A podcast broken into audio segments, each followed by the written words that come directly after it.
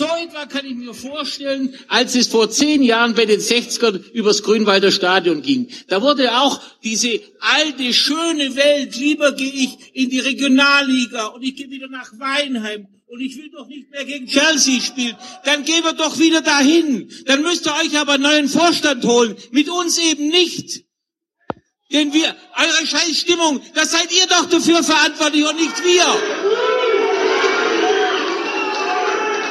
Das ist doch unglaublich. Was glaubt ihr eigentlich, was wir das ganze Jahr über machen, damit wir euch für sieben Euro in die Südkurve gehen lassen können? Was glaubt ihr eigentlich? Wer, wer euch alle finanziert? Die Leute in den Logen, denen wir die Gelder aus der Tasche ziehen. Ohne die hätten wir nämlich keine Allianz Arena. Da würde dann nämlich jetzt wieder, da würde dann nämlich jetzt wieder im Schnee und Eis spielen. Da würden wir gegen Bolton Wanderers 12.000 Zuschauer haben dann müsst ihr, dann müsst ihr euch zu diesem, dann müsst ihr diesen Verein euch suchen, der demnächst vielleicht in der dritten Liga spielt. Wenn ich dann höre, bei 1860 ist das alles so toll. Da ist gar nichts toll. Der Verein ist mehr oder weniger pleite und, und, und, und wir äh, haben ihn am Leben erhalten. Und, und, und wer, wer ist schuld dafür? Fans, die von gestern leben. Ihr und wir, wir werden eBay nicht verändern. Ja, das muss ich euch mal sagen. Ich brauche eBay auch nicht und Google auch nicht. Und trotzdem werde ich es nicht verhindern. Uli Hoeneß, meine Damen und Herren. Und soll noch mal jemand sagen, der Mann sei kein Visionär. Die Scheißstimmung, die er hier so wunderbar beschreibt, ist immerhin schon zehn Jahre her. Und tja, was soll man sagen, ist nicht besser geworden seitdem. Wenn früher nur die Allianz Arena ein Stimmungsloch war, geht heute die ganze Liga äh, dem Ende entgegen. Die ganze Liga, Quatsch, eigentlich das ganze Spiel. The Beautiful Game am Arsch, liebe Freunde. Und damit willkommen zu, zu, ja, zu was eigentlich? Eine neue Ausgabe 93 ist es nicht, sondern es ist eher so eine, ähm, ein zwangloses Beisammensein der Selbsthilfegruppe Fußball-Podcast. Hat sich im Sommer so ergeben. Und wer ist schuld? Natürlich der Marvin. Hallo Marvin. Hi, hallo. Ja. Bei deinem so letzten, meine Schuld. Ne? ja, bei deinem letzten Helene Fischer Konzert kam dir die Idee, geht mir das alles auf den Keks, ich muss reden. Ja, auf jeden Fall. Das hat mir dann keine Ruhe mehr gelassen. Ja, das letzte Helene Fischer Konzert hat es irgendwie das fast zu überlaufen gebracht. Da habe ich gedacht, jetzt muss ich meine Buddies, meine Podcast Buddies rufen und jetzt müssen wir mal zusammen über die Misere des Fußballs, der Fußballkapitalismus im Endstadium, darüber müssen wir heute mal sprechen. Müssen wir machen, ja genau. Und vom Fußballkapitalismus im Endstadium ist es nicht weit zum Basti. Hi Basti. Was soll das heißen? ich muss, ich, ich muss äh, noch ein kurzes Uli, Uli, Uli, Enes nachwerfen nach dieser Brandrede. Mein bester Freund und Bruder im Geiste. Ulrich H. Ulrich H. Geht's dir gut? Gute, gute. Gute, mir geht's einigermaßen, ja. Hervorragend. Das freut mich. Danke. Wie es dem Mike geht, fragen wir gleich. Hallo Mike. Moin. Mike kennt ihr vom äh, bahnbrechenden Fußball- und Mode-Podcast Millanton. Und vom Übersteiger natürlich. Aus Hamburg. Das ist richtig. Und wahrscheinlich bin ich der Einzige in der Runde, der tatsächlich schon mal auf dem Helene Fischer Konzert war, ohne dass es vom Fußball gestört wurde. Wahrscheinlich, ich hoffe das, ehrlich gesagt. deswegen, deswegen haben wir dich heute eingeladen. Genau, ja. Nein, wir müssen noch sagen, welches Lied ich gleich a cappella hier Gegen, zum Besten gebe. Gegenposition brauchen wir auch. Ja. Genau. Eben, wir sind ja fair. Wir sind ja fair, genau. Wir sind, wir, wir sind kennt ja außer Atemlos alle gar nichts, ihr Modefans. Gibt Nein, es denn egal, außer Atemlos noch was? Gibt es ja. noch mehrere Songs von der? Natürlich Herzbeben, das neue, das wäre Oh, oh Herzbeben, das war das war doch auch beim DFB-Pokal. Ja, genau. stimmt. Ja, klar. Herzbeben. Herzbeben, einheben und so weiter. Ja. Wir sind aber, wir sind noch, wir sind noch gar nicht fertig mit der Vorstellung, denn die Runde kommt aus dem Keller, aus dem Keller, frisch, frisch von seinen Fesseln befreit. Der Max vom Rasenfunk. Hi Max. Ja, servus zusammen. Hi. Ein Traum. Mhm. Ich hoffe, dir geht's, ich hoffe, dir geht's auch gut. Ja, ja, es fiel sehr schwer beim ganzen Helene-Teil schon mal die Klappe zu halten, aber bevor er mich wieder runtersteckt ins Loch, dachte ich, jetzt wollen wir mal lieber. Nee, ja gut, aber hör mal, der, der Enzo kocht doch wunderbar, oder nicht? Also darüber kannst du dich nicht beschweren. Ja, aber das, das Sonnenlicht. das da wird mir immer zum Einschlafen Lieder und äh, Sachen trällern muss, das weiß ich ja nicht. Es soll ja kein Vergnügen sein. Aber äh, ja, schön, schön, dass du ähm, jetzt wieder den Atem der Freiheit atmen kannst. Ist doch wunderschön. Ja, atemlos hatte bei mir eine andere Bedeutung. Danke, dass ich deine Dusche benutzen durfte. Ja, sehr gerne. Natürlich. Hör mal. Mikasa Isukasa. Äh, Offensichtlich. ähm, du hast 2007 die Rede von Uli Hoeneß, die wir eben im Intro gehört haben, wahrscheinlich geschrieben, geschrieben, geschrieben genau. Und äh, er gibt dir, er gibt dir doch an die Hand, ja, dann geh doch zu 1860. Max, was ist passiert? Warum bist du 2007 nicht zu 1860 gewechselt? Kein Vertrauen in die Blauen? Ja, konnte man ja damals schon, konnte man ja damals schon sehen. Ja, im Nachhinein hätte es einem jetzt ja auch nicht so viel gebracht, aber das war vielleicht die, Boah. das Diabolische hinter diesem Aufruf. Das wären, das wären ja zehn hochunterhaltsame Jahre gewesen, die du da jetzt ähm, verbracht hättest. Ja, naja, so unterhaltsam wie halt ein Aufenthalt in der Schlachterei ist. also, ist Definitionssache, glaube ich. Also ist jetzt nicht pures Vergnügen, würde ich sagen. So unterhaltsam wie ein Helene Fischer Konzert. Oh. Wir fangen so an der Grenze zu abstoßend. Aber 1860 ist doch ein, ist doch ein wunderschönes Einstiegsthema. Ich dachte, wir waren bei Helene Fischer. Fliegender Wechsel hier. Okay. Ja. Wir können doch, wir können doch mit Helene Fischer anfangen. Bitte, Basti. Ja, ja der Mike soll. Ich würde sagen, ja, soll ich anfangen? Man, Du sollst bitte anfangen und erzählen, Nein, ich glaube, so. äh, also jedem, der es noch nicht getan hat, empfehle ich dazu den fantastischen Eintracht-Podcast zum Pokalfinale, weil ich glaube, da habt ihr das oh sehr oh, ja. umfassend und vor allem inhaltlich auch sehr gut dargestellt. Und ich glaube, auch sie selbst hat ja danach relativ äh, sachlich und vor allem so professionell, wie man das von ihr kennt, festgestellt, das war der falsche Rahmen. Und äh, man bringt so ein Event Act nicht zu einem Pokalfinale. Es ist halt nicht der Super Bowl, es ist nicht American Football.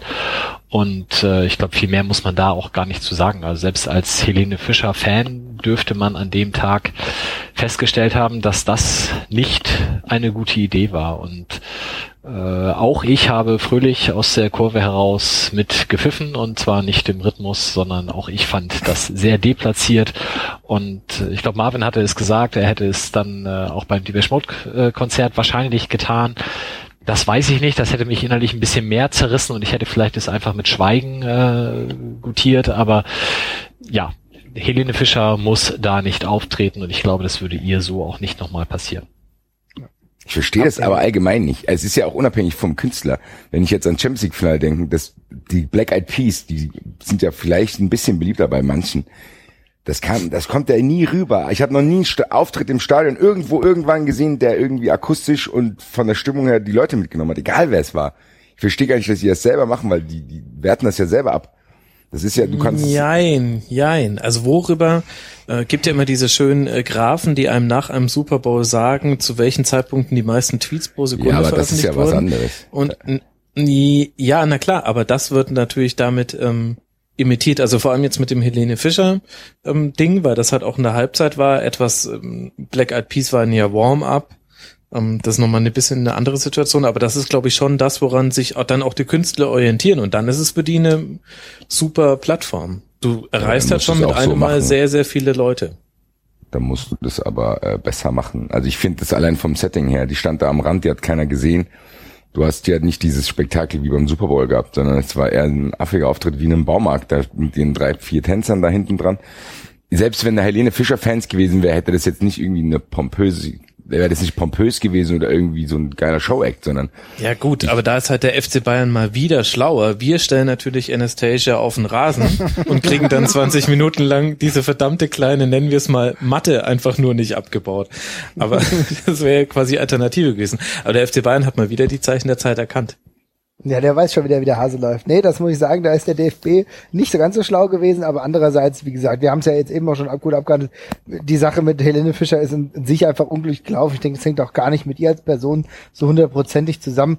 Äh, ihr habt ja eben schon die Black Eyed Peas angesprochen. Da muss man wirklich für mich auch differenziert betrachten, weil das war vorher. Und ich glaube, wenn du darauf dann auch keinen Bock hast, ist nochmal was anderes. Du bist ja nicht in dieser Halbzeitsituation, wo du gespannt auf das, ähm, ja. äh, wo du gespannt auf, äh, auf die zweite Halbzeit Halbzeit blickst. Und ich da denke, man darf auch hier nicht vernachlässigen, äh, wenn es darum geht im Champions League Finale, da spätestens hier dürfen wir uns auch, auch nichts vormachen. Da ist es kommerziell schon auch schon komplett durchdrungen. Also mich wundert es dann auch noch weniger, wenn da irgendwas auftritt oder irgendjemand auftritt. Ich glaube, das war doch in den letzten Jahren auch genauso, ja. Aber ich habe es halt in, diesem Jahr logischerweise natürlich durch die eigene Beteiligung jetzt beim DFB-Pokal halt viel dramatischer erlebt mit halt allem, was dazugehört hat und fand halt dementsprechend so, ja, furchterregend, ja. Beim Champions League-Finale, die Black Eyed Peas davor, nee, das ist ja jetzt auch nicht Musik, ja. Also, jetzt, also, soll ich jetzt keinem zu nahe treten, aber die Black Eyed Peas sind halt eher so Stimmungsmache. Da könnte jetzt auch der Mallorca Jens auftreten und so. Und, äh, und dann würden die Leute auch ganz gern irgendwie noch ein Bierchen trinken und vielleicht noch mitjuckeln. Das finde ich jetzt alles weniger dramatisch. Glaubt ihr aber, glaub, was glaubt ihr denn, wie die Entwicklung sein wird? Werden sich die Fans, die im Stadion sind, diesen Shows anpassen? Oder werden die die Shows den Fans anpassen? Weil ich gehe viele beim Champions League Finale, da haben dann schon viele so ein bisschen wenigstens mitgetanzt und dann, ja, let's get the party started, bisschen Mainstream. Ja. Ich befürchte ehrlich gesagt, dass äh, die Stadien irgendwann so aussehen werden, dass das akzeptiert wird. Also ich glaube nicht, dass sie es lassen werden sondern die werden quasi ihr Publikum trimmen und es gibt ja viele Leute, die da, also die das toll finden. Es gibt ja überall Mallorca-Partys und hier gibt's Schlagerkonzerte. Also es gibt ja, der Markt ist ja quasi da. Also glaubt ihr dann, dass die Leute dann im Stadion sitzen und dann keiner mehr pfeift, sondern dann quasi das äh, wie so ein, ja, wie so ein Oktoberfest dann auch gefeiert wird, der Fußball oder was? Weil ich bin da hin und her gerissen, ehrlich gesagt. Weil für mich trotzdem, ich habe es glaube ich an anderer Stelle auch schon mal gesagt, der Fußball an sich ist, glaube ich, trotzdem für solche Konsumenten zu langweilig, 90 Minuten lang. Also, weil du, wenn du keine richtigen Emotionen hast, weiß ich nicht, ob du dir so viele Fußballspiele live anschaust, wenn du nicht wirklich irgendwie emotional drin bist und hoffst, dass einfach ein Tor fällt, sondern wenn du das als Unterhaltungsding siehst, meine ich trotzdem, dass der Fußball im Alltag ist ja eigentlich zu langweilig, glaube ich, das für diese Leute, wir, die das da werden wir dann sehen, wenn sich das Publikum wirklich mal gewandelt hat. Im Moment ja, ist es ja noch nicht so. Im Moment hast du halt wahrscheinlich, ich würde jetzt mal grob schätzen, in der Bundesliga so eine Mischung 70-30. 70 Prozent Fans, 30 Prozent Eventis und ähm, ja Gelegenheitszuschauer. Das wird sich wandeln.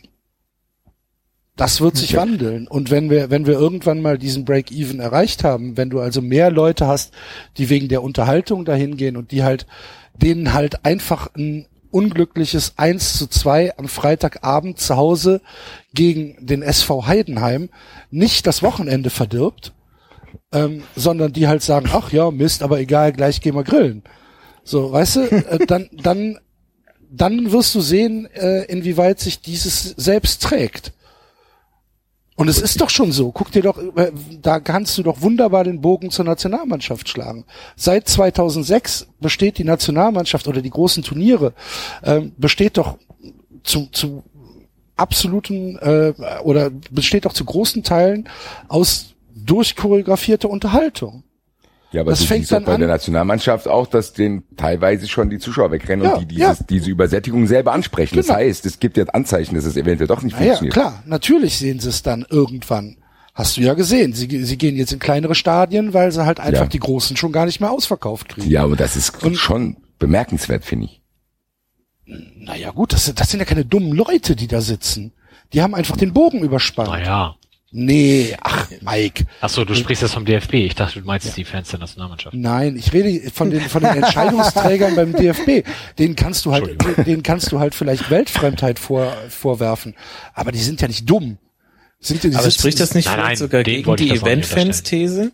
Also das jetzt bei einem Spiel gegen San Marino, das würde ich jetzt mal ausklammern, aber das auch bei anderen Spielen, ähm, Freundschaftsspielen und Qualifikationsspielen, die halt in der Regel alle gewonnen werden, dass da nur noch 30.000 statt 50.000 Leute kommen, das könnte doch auch eigentlich eher dafür sprechen, dass eben selbst für Event-Fans, wie du sie jetzt bezeichnet hast, ähm, finde ich auch fast so sehr über einen Kamm geschoren, aber das ist jetzt eine Detaildiskussion, ähm, diese Ticketpreise noch zu hoch sind und das Event noch zu klein ist. Denn eigentlich kriegst du immer noch, wenn du jetzt nicht wegen des sportlichen Wertes dahin gingst ins Stadion, dann bekämst du ja immer noch was geboten bei der Nationalmannschaft. Die gewinnen ja immer, die gewinnen auch meistens ganz okay und äh, kannst auch ein Fähnchen schwenken, wenn du Bock hast. Ist doch eigentlich, müsste das doch perfekt sein für sogenannte Event-Fans. Ja, aber vielleicht ist es zu teuer.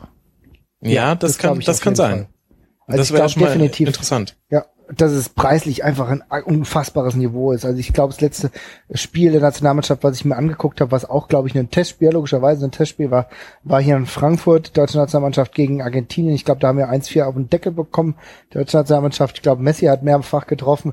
Das war, da hat pro Ticket haben wir, glaube ich, also ich habe, ich wurde eingeladen, wir waren zu vier dort, haben 90 oder 100 Euro bezahlt, ja, und wir haben nicht ganz vorne gesessen und auch nicht im VIP-Bereich, sondern es waren halt ordentliche Sitzplätze. 19, und ich glaube nicht 100 Euro? 90, Nein, 90, 90 bis 100. Ach, du was, was ist passiert? Marvin. Ruhig, einfach, ganz ruhig. Marvin ist voll klar, dass der Marvin das gemacht hat, ne? so schätzt man ihn ja. Er hat ja gesagt, er wurde eingeladen. ja, 1900. Okay, ich glaube, dann, dann hätte ich lieber gesagt, ja, ja, gib mir das Geld, ich hol die Karten, hätte mich nie wieder blicken lassen. Nein, Spaß. ich nehme die Karten schon mal, ich komme gleich wieder, geh, ach, die Scheiße. Ciao. Ciao, Handy aus. Hm.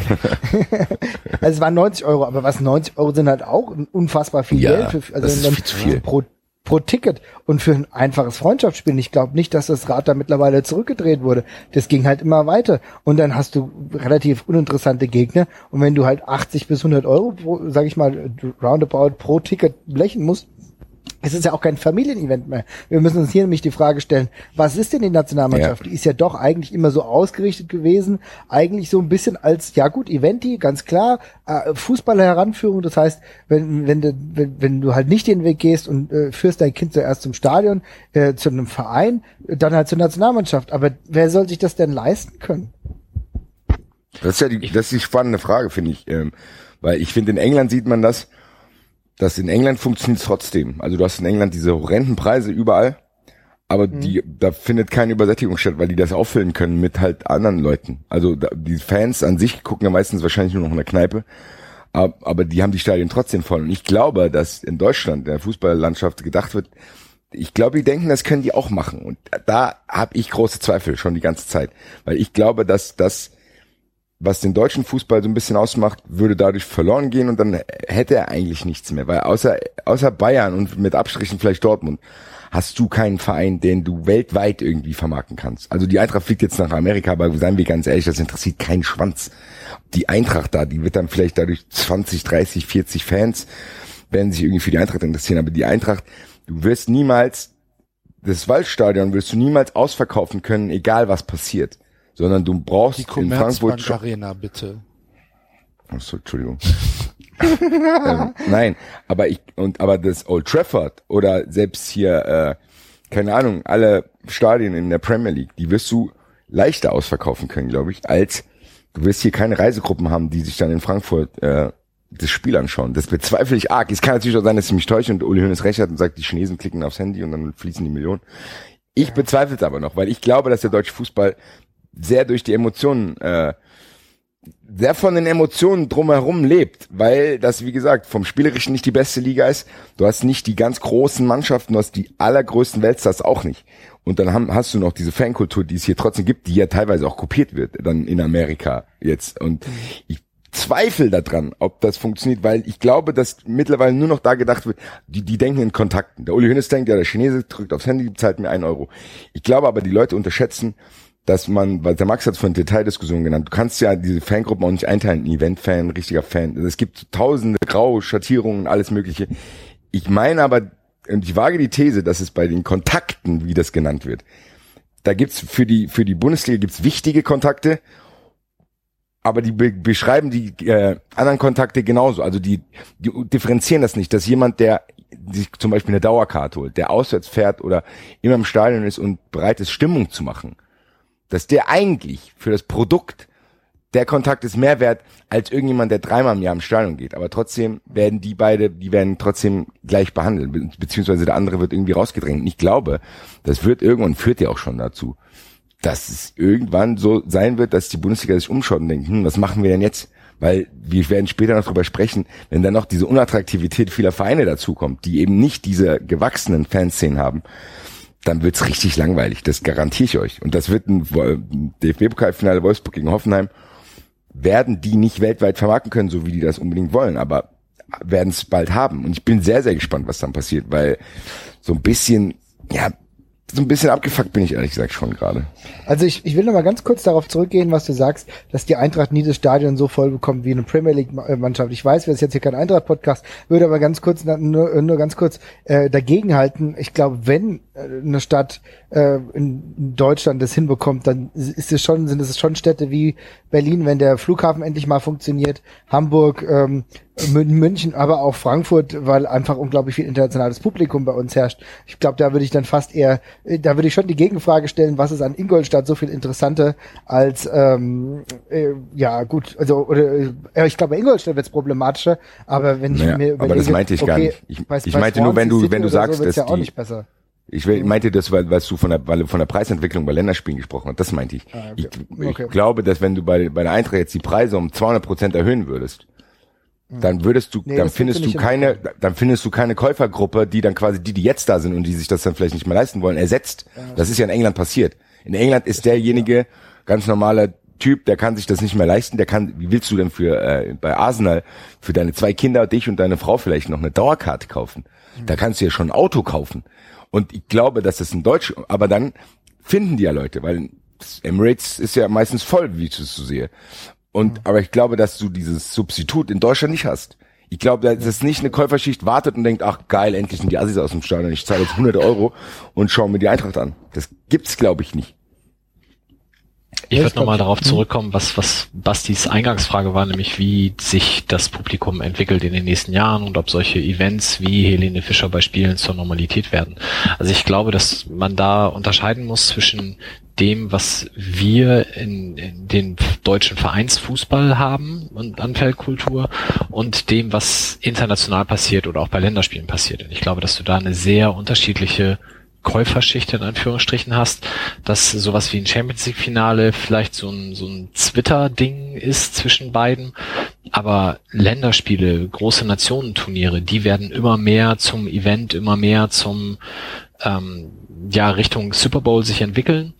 Im deutschen Vereinsfußball sehe ich das eher nicht, weil da, was Basti eben auch schon sagte, die, die Emotion eine ganz andere ist und ich glaube auch, wenn das Pokalfinale dieses Jahr Hoffenheim gegen Leverkusen geheißen hätte, wäre auch dann Helene Fischer von beiden Kurven ausgepfiffen worden. Ähm, vielleicht auch, auch wenn ich vorhin gesagt habe, es war künstlerunabhängig, vielleicht tatsächlich aufgrund der Polarisierung, die sie natürlich nun noch hat und äh, dieses sich ja morgen noch in der Zeitung veröffentlichen lassen mit dem geteilten Dortmund und Frankfurt Trikot, was glaube ich so der Todesstoß dann war. ähm, äh, das hat sicherlich auch noch mal ein bisschen dazu beigetragen. Aber unterm Strich glaube ich, dass Vereinsfußball Deutschland größtenteils noch versucht, diesen Event oder dieses Event außen vor zu behalten. Du wirst es aber auch bei, ähm, ich erinnere mich noch an dieses deutsche Finale in Wembley zwischen Dortmund und ähm, Bayern, wo, wo ich glaube, dass dieser dieser komische Gladiatoren, Schwerter, sonst was Kampf oh war, äh, wo, wo alle sich schlapp gelacht haben und alle sich lächerlich drüber gemacht haben. Ich glaube, wenn das zwei oder wenn das andere Vereine gewesen wären, gar nicht unbedingt aus Deutschland, wäre das vielleicht eher akzeptiert worden. Wenn es Italiener gewesen wären vielleicht. Nee, ganz ehrlich, ich war ja damals, ich, ich war ja damals im Stadion. Ähm, das war, also man hat schon die Lächerlichkeit des Moments erkannt. Äh, vor allem halt Lars Ricken und Paul Breitner in diesen Rüstungen zu sehen. Das war schon so ein What the fuck Moment. Aber du hattest da ja sowieso schon Puls 140, weil es ja kurz vor Ampfiff war. Und du wolltest einfach nur, dass diese Minuten bis zum Ampfiff vorübergehen. Deswegen glaube ich, alles, was vorm Spiel stattfindet, ist vielleicht auch eher für die Zuschauer an den Fernsehgeräten an, als für die Zuschauer, die wirklich im Stadion sind. Da gibt's natürlich auch welche, die dann irgendwie Bock haben, sich da zu David Getter irgendwie mal ein bisschen zu bewegen, weil der halt so geil auf den, auf den On-Button gedrückt hat. ähm, äh, natürlich gibt Leute, die mögen das dann auch, aber diejenigen, die sich quasi auf Sportliche konzentrieren, die sind in dem Moment ja sowieso schon in so einer Art, man ist ja auch als Fan in so einem Tunnel.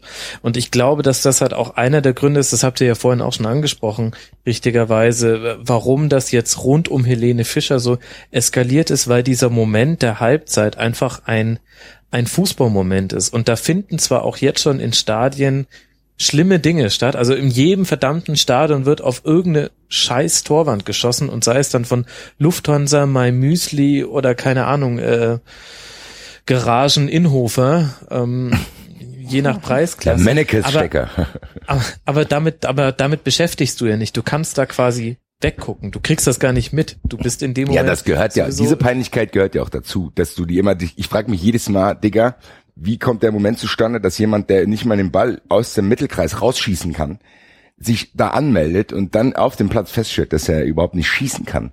Das ist, äh, aber das ist ja, das kannst du ja, äh, das kann man aber ja ist nicht interessant, verachten. dass du sagst, das gehört, das gehört dazu. Dann kann es natürlich auch sein, dass da so ein kleiner Musikeck dazu wird. Ich glaube, es war eher halt dieses, dass du an diesem Ding nicht vorbeikamst, so ähnlich wie Anastasia in der Halbzeitpause von Bayern gegen Freiburg am 34. Spieltag auch. Alle Leute, die ich kenne, fanden das auch im Stadion super, super ätzend und äh, haben total darüber abgekotzt. Ähm, aber das war halt auch so eine Aktion, der bist du im Stadion nicht entkommen. Also du konntest dich mit nichts anderem beschäftigen.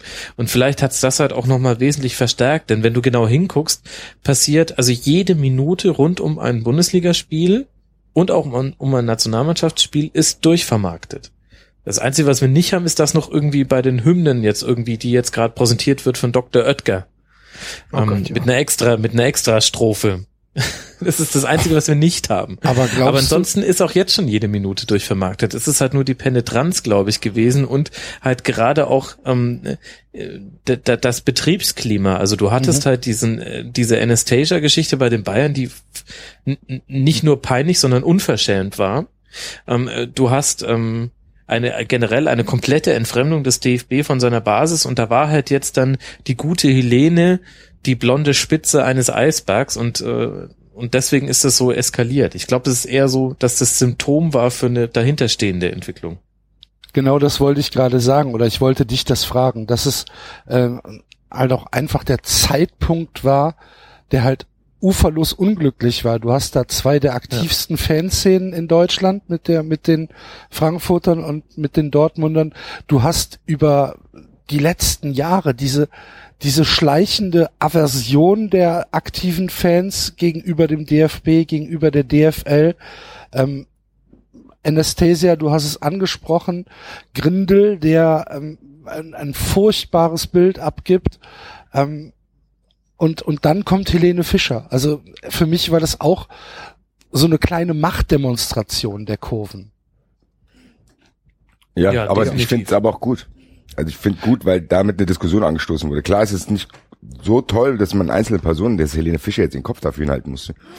Aber genau was du sagst, und ich, ich finde, das wird trotzdem wurde das dann da deutlich, was du gesagt hast, dass diese Kurven, die sind ja in der Gesamtbetrachtung eigentlich weniger. Also dass du, wenn du Business-Kennzahlen nimmst, kannst du eigentlich die Fans im Stadion, die kannst du wahrscheinlich verachten, weil das sind vielleicht, keine Ahnung, das sind 26.000 Leute hier in Frankfurt, dann sind es 30.000 Dauerkarten in Köln. Also so diese, von der reinen Masse her, könntest du ja theoretisch auf die verzichten. Würdest du andere finden. Ich finde nur trotzdem, du hast es da gesehen, dass man trotzdem auch noch eine Stimme zu sagen, ey Leute, darauf haben wir keinen Bock. Bei 12, 12 hast du es ja auch gesehen. Das war ja trotzdem auch gespenstisch, als dann überall geschwiegen wurde. Das wurde ja auch ja, das kam in der Öffentlichkeit an. Und ich finde, das müssten Fans Kam es wirklich in der Öffentlichkeit an? Ja, also ich Boah, wurde schon Es waren fünf Minuten. Ja, wirklich? Ja, also ich habe das schon viel In der wirklichen Öffentlichkeit oder in deiner Blase, Basti? Ja, das ist zu lange her. Das werde ich untersuchen. Das also ich glaube, 12.12 war im Sportstudio, wenn es eine Minute war. Viel, mehr, viel länger war es ja. nicht. Ja, aber trotzdem habe ich das Gefühl, dass über solche Dinge jetzt gesprochen wird. Und ich finde trotzdem, eigentlich haben wir, wir haben auch schon oft drüber diskutiert. Ich glaube also, trotzdem, dass du als, die Fans könnten viel mehr machen, als die denken. Ich denke, dass die Fans immer denken, oh, das müssen wir alles hinnehmen, müssen die ja nicht. Du kannst ja, wenn du sagst, du hast keinen Bock auf das teure Bier im Stadion, dann trinkst nicht. Aber ich finde, da, da passiert viel zu wenig. Zu sagen, okay, wir haben keinen Bock auf diese ekelhafte Wurst, dann kaufen wir diesmal drei Spiele nicht. Das wird ja wohl drin sein. Oder aber die ganzen, es gibt so viele Themen, die man hier ansprechen kann, was, was, wo ich auch verstehe, dass Fans wütend werden, wie denn, was der DFB, diese willkürliche Bestrafung, du hast das Gefühl, es ist ungerecht. Dann hast du, dann hast du das Gefühl, der DFB, äh, ja, keine Ahnung, der, der besucht sich dann quasi aus und vor jedem ordentlichen Gericht hättest du das Gefühl, dass so Kollektivstrafen niemals irgendwie rechtskräftig werden könnten. Aber trotzdem passiert das. Und da sind so viele Fronten, die jetzt verhärtet sind. Ich bin gespannt, weil ihr habt es gesagt, und mit Helene Fischer war dann quasi noch, es war dann die Kirsche auf der Torte zu sagen, okay Leute, jetzt reicht's auch langsamer, ich glaub, weil ihr sowieso schon, schon ja, ja, ich will ja noch mal kurz einhaken, denn äh, äh Axel hat ja eben so bezweifelt. Ich glaube schon, dass das für einen Gesprächswert gesorgt hat, der aber auch über den Tag hinausging. Denn ähm, also allein damit, dass der DFB sich dann darüber Gedanken gemacht hat, ob man den, ob man die Eintracht-Fans nicht irgendwie deswegen noch bestrafen kann, zeigt ja, dass es irgendwo eine Relevanz hatte. Ja, also ich meine ja, ich meine ja, das klingt so. Ja, absurd. das ist aber halt auch alles, was er kann, der DFB. Geld ja, genau. einstecken und verschieben und bestrafen. Da, da dürft ihr jetzt gar nicht lachen. Ich habe eher Mitleid. Ja, natürlich. Ja, ist vielleicht auch aber, aber wärst du nicht gern bei so einer, bei so einer Straffindungskommission mal dabei?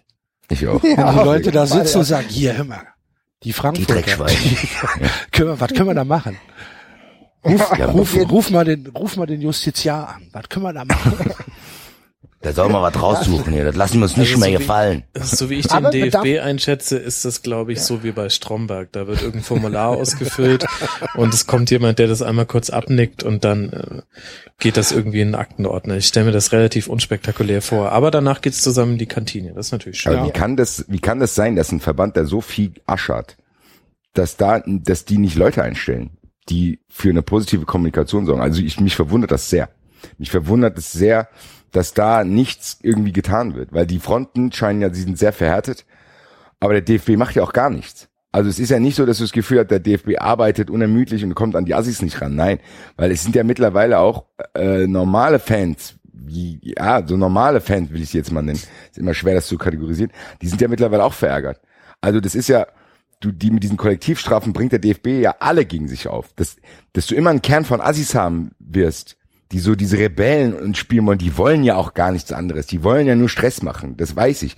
Aber was der DFB, glaube ich, verkennt, dass es eine, eine viele graue, graue Masse dazwischen gibt, die das trotzdem nicht versteht und die verlieren die damit auch. Und ich verstehe nicht, dass da nicht irgendwie eine Kommission gegründet wird, die sich darum kümmert, das Image des DFB besser zu machen und auch vielleicht die Strafen transparenter und das quasi die Angriffspunkte, die der DFB hat, dass die weg sind weil das kann denen auch selber keinen Spaß machen, weil die ja dadurch auch finanzielle Einbußen in ihren Augen haben, wenn der Fußball zu rübelhaft in der Öffentlichkeit rüberkommt. Und die müssen doch eigentlich auch, selbst wenn es nur ein finanzielles Interesse ist, das zu klären. Ich verstehe es ehrlich gesagt gar nicht. Wie, weil diese Diskussion, die geht jetzt schon Jahre und ich habe das Gefühl, es ist noch nicht ein Zentimeter bewegt worden sondern du hast das Gefühl im Gegenteil, das wird immer schlimmer und die machen dann Teilausschluss, dann machst du hier wieder einen Teil, dann ist kein Dings. Die können ja auch nicht wollen, dass die Spiele hier äh, unter Ausschluss der Öffentlichkeit stattfinden. Das ist ja die nächste, das wird ja immer wieder gedroht. Nächstes Mal gibt's ein Geisterspiel, wenn hier noch einer einen Schlüssel auf den Platz wirft und so weiter, wo du ja denkst, ja Leute, und was ist dann die Lösung? Das hat noch nie Hattest geholfen. Hast du nicht mal deinen Hausschlüssel verloren nach einem Eintrachtspiel? Ich habe schon oft für meinen Hausschlüssel. Finde ich jetzt ein interessantes Beispiel. Ging mir nur gerade nur so durch den Kopf. Ja. Nee, ich glaube ehrlich gesagt, dass der DFB genauso in einer Filterblase lebt ähm, wie wir. Also ich glaube, dass es nicht so schlimm ist, dass, äh, dass sich jetzt schon alle Fans entfremdet haben und gleichzeitig kriegt, glaube ich, der DFB ganz viel davon überhaupt nicht mit. Das sind vorwiegend alte Männer, die in Verbandsstrukturen denken und arbeiten, die sich alle gegenseitig sehr knorke finden und alles prima.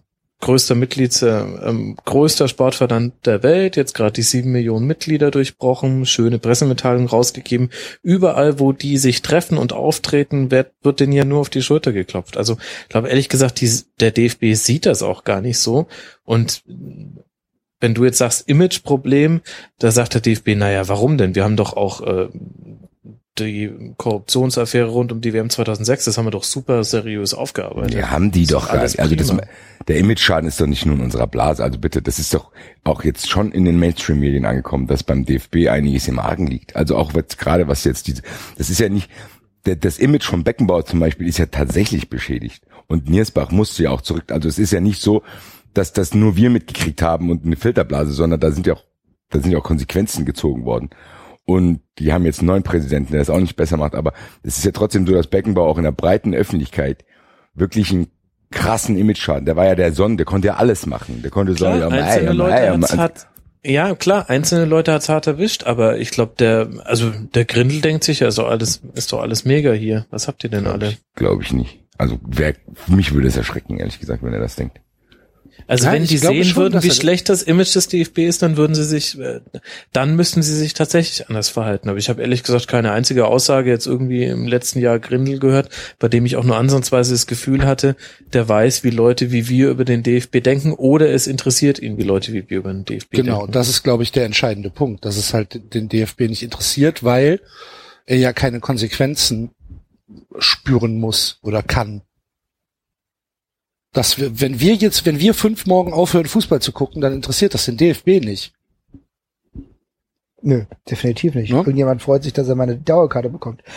ja. Und der Fanclub Nationalmannschaft hat wie viel tausend Mitglieder? Keine Ahnung. Haut immer lustige, ja, ja. Haut, haut immer lustige Tweets raus und lustige Facebook-Posts und macht immer tolle Fotos. Ja, das sehen aber, das sehen aber die Leute, die nicht so, sagen wir mal, wie im Fußball drin sind wie wir. Mhm. Die sagen dann, oh toll, guck mal, was die machen. Die stellen dann ein Zelt aus. Guck mal, da kommt Mickey Krause. Oh, das ist doch super. Das ist doch eine Unterhaltung vor dem Spiel. Da müssen die Leute nicht rum, rumstehen. Ja, Coca-Cola Da ist Helene super, Fischer eigentlich noch ganz gut weggekommen, ja, muss man sagen. Aber, ja, aber, aber, aber ihr kennt, ihr kennt die Leute doch. Mhm. Ehrlich gesagt den, nicht. Ja, Bassi, doch. Auch du kennst die. Nee. Also so, nein, da weigere ich mich, das oh, zu glauben. Oh, der feine Herr Glas. nein, aber ich meine jetzt mal, also diese Fanclub-Nationalmannschaft, ist, glaubt ihr wirklich, dass das erfolgreich ist? Klar. Ja, gut, das, das ist eine Sponsoring-Aktivierung. Genau ja. die sehr gut funktioniert. Ich Eben. denke, dass die Reportings, die da die ausführende Agentur, wobei ich weiß gar nicht, ob das vielleicht Coca-Cola sogar in-house macht, äh, da werden alle Zahlen stimmen. Alles mega gut. Mega Awareness, Basti. Ja, aber dann ist es ja noch schlimmer, als ich mir gedacht habe, ehrlich gesagt. Ich habe irgendwie gedacht, dass das trotz. Ja, ist es. Willkommen in der Realität. Es war keine gute Idee, dass wir hier zusammenkommen. Jetzt noch frustrierter als vorher. Ich habe gedacht, wir können das hier aufarbeiten und nicht, dass ich hier noch schlimmere Gefühle. Also ich, ich bin jetzt gerade mal auf der auf der Homepage, nee, beziehungsweise auf der Facebook-Page vom äh, Fanclub Nationalmannschaft und die hat auf Twitter der letzte Post hat, äh, nicht auf Twitter, auf Facebook, hat 241.000 Likes. Oh, was? was? 241.000? Mhm. Das ist ja sogar mehr als der Eintracht-Podcast war. knapp mehr, knapp, knapp mehr. Ja. ja, das ist klar. Jetzt nochmal, ich muss eine Verständnisfrage nein, nein, nein, nein, nein, nein, die, die haben 241.000 Fans. 241.046 Personen gefällt das. Genau. Aber Ach, das gefällt die Seite haben, gefällt haben 70 das. Likes, ah, 500 Likes. Oh, Alter. Da bin ich nämlich gerade schon hellhörig geworden. Das ist ja meine Branche. Und da dachte ich mir, wie viel Paid Media haben die denn dahinter gelegt? Naja, aber jetzt, wenn so wir jetzt bei der Nationalmannschaft sind, ich, ich muss euch was fragen. Das heißt, dass ich das richtig verstehe. Das heißt, so Sachen wie dieses, über das wir uns alle lustig gemacht haben, hier Nivea Allee zusammen und der Jogi Löw ist auf diesen Deos drauf und so. Glaubt, mhm. ist das erfolgreich? Ja, klar. Kommt das an. Natürlich. Kaufen ja. sich Leute dieses T-Shirt. Ja, ja. Ich habe nämlich noch keinen gesehen mit dem T-Shirt. nee, Wo lebst du denn? Was ja, in Frankfurt. Ich muss euch ja, ja fragen, in Frankfurt ist das nicht. In Frankfurt kriegst du mit so einem Trick und die Schnauze. Doch, nein, denkst du, das denkst du. Aber ohne Mist, geh mal ja. mittags zum Rewe und wenn es da diese DFB-Payback-Punkte, was weiß ich, gibt und dann äh, ist ein Vater da, äh, der der fragt, ob er noch, äh, ob, er, ob er noch äh, mehr Payback-Punkte bekommen kann oder sonst irgendwas, damit er bald irgendwie dieses Nivea Nationalmannschaftstrikot kaufen kann. Das, das gibt's, nee. das ist Realität. Nein. Und es sind anscheinend, ich habe jetzt auch mal nachgeguckt, Doch, Basti. es gibt 50.000, über 50.000 Mitglieder des, des DFB-Fanclubs. 50.000. 50.000 registrierte, über 50.000 registrierte Mitglieder. Da weißt du doch, wo der Baum gewaltig ist. Das ist einmal das Rhein-Energiestadion ausverkauft. Ach, du liebe Zeit. Ja. Basti, das ist ja so ein bisschen, in dieser Branche habe ich ja noch so einen Fuß mit drin. Noch. Äh, werdet Rasenfunk-Supporter, schnell.